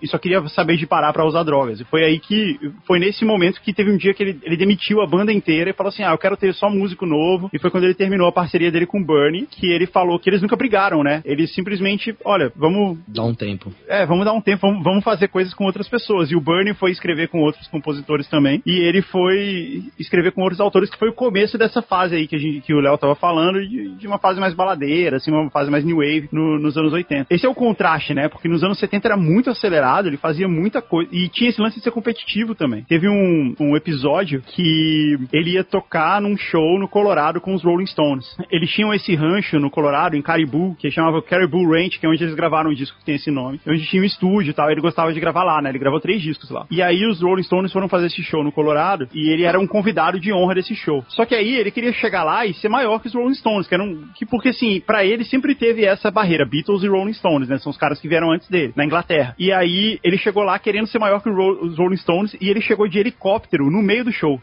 e aí os caras dos Rolling Stones ficaram putos com ele. E aí um dentro. pouco ele- ego também, né? É, exato. E aí mandaram os Hell Angel matar ele, porque os Rolling Stones era foda, maluco. Porque ele, ele chegou, chegou de helicóptero gritando Stop! Com o Rolling Stone. Nossa senhora. Os Rolling Stones vieram de uma fase onde eles saíram na mão e no tiro pra poder tocar. Aí, eles, eles tinham combinado de que eles iam sair de lá, eles iam pro rancho gravar uma música juntos. Aí, por conta disso, eles chegaram lá e os Rolling Stones anunciaram eles como o Reg Dwight. Eles não falaram o nome dele, Elton John. Show. Ah, e nos teclados tá aqui o Reginald Dwight. Muito bom.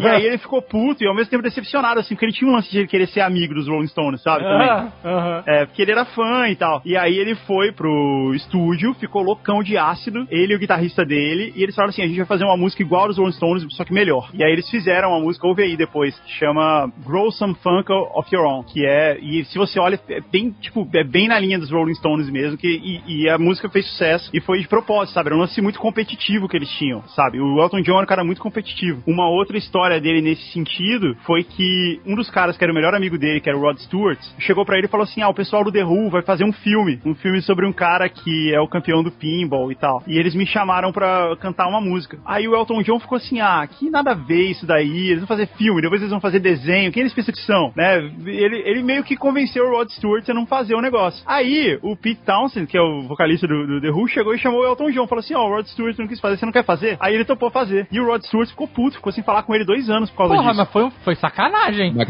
Foi sacanagem pra caralho, porque aí depois ele falou assim: Não, mas roubar o nome da. O, for roubar o lugar na fila? não, roubou o lugar na fila, fez a música, a música é Pinball Wizard, né, que é ele que, que canta no, no musical, e a música fez um puta Incrível, sucesso. né? É, a música, data, essa música é maravilhosa. a música é legal demais e a música fez um puta sucesso e o Rod Stewart ficou puto com ele, com razão, né, durante, durante alguns anos. Esse lance que você falou de dele cancelar os shows, é, isso foi uma coisa que aconteceu muito no Brasil também, né? Porque é, a primeira vez que ele veio aqui foi em 78, mas ele veio só pra dar um passeio, inclusive com o Rod Stewart, que era amigo dele, eu, Peter Frampton, veio só pra dar, conhecer o carnaval brasileiro. Depois, em 92, a turnê com o álbum The One foi cancelada. Então, eu não sei se isso tem a ver com esse fato dele de anunciar que é o último show e tal, porque ele teve duas vezes que ele chegou a ser confirmado no Brasil e não veio, que foi em 92, e depois em fevereiro de 2007 ele ia tocar na praia de Copacabana, mais ou menos naquele esquema do que os Rolling Stones fizeram em 2006, aquele show aberto, só que ele também não, não cancelou o show. Então talvez Brasil, os fãs brasileiros tenham sofrido um pouco com isso aí, porque teve dois cancelamentos aí de Elton John no Brasil. Ah, o Dave já fez a profecia, então, lá no começo do programa, só que ele só errou um nível, que a influência dele não era, a comparação dele não é com o Ed Mota, a comparação dele é com o próprio Tim Maia, que marcava a porra do jogo É.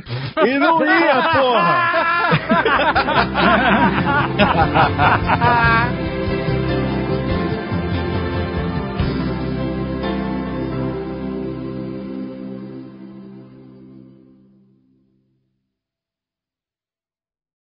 Este Nerdcast foi editado por Radiofobia, podcast e multimídia.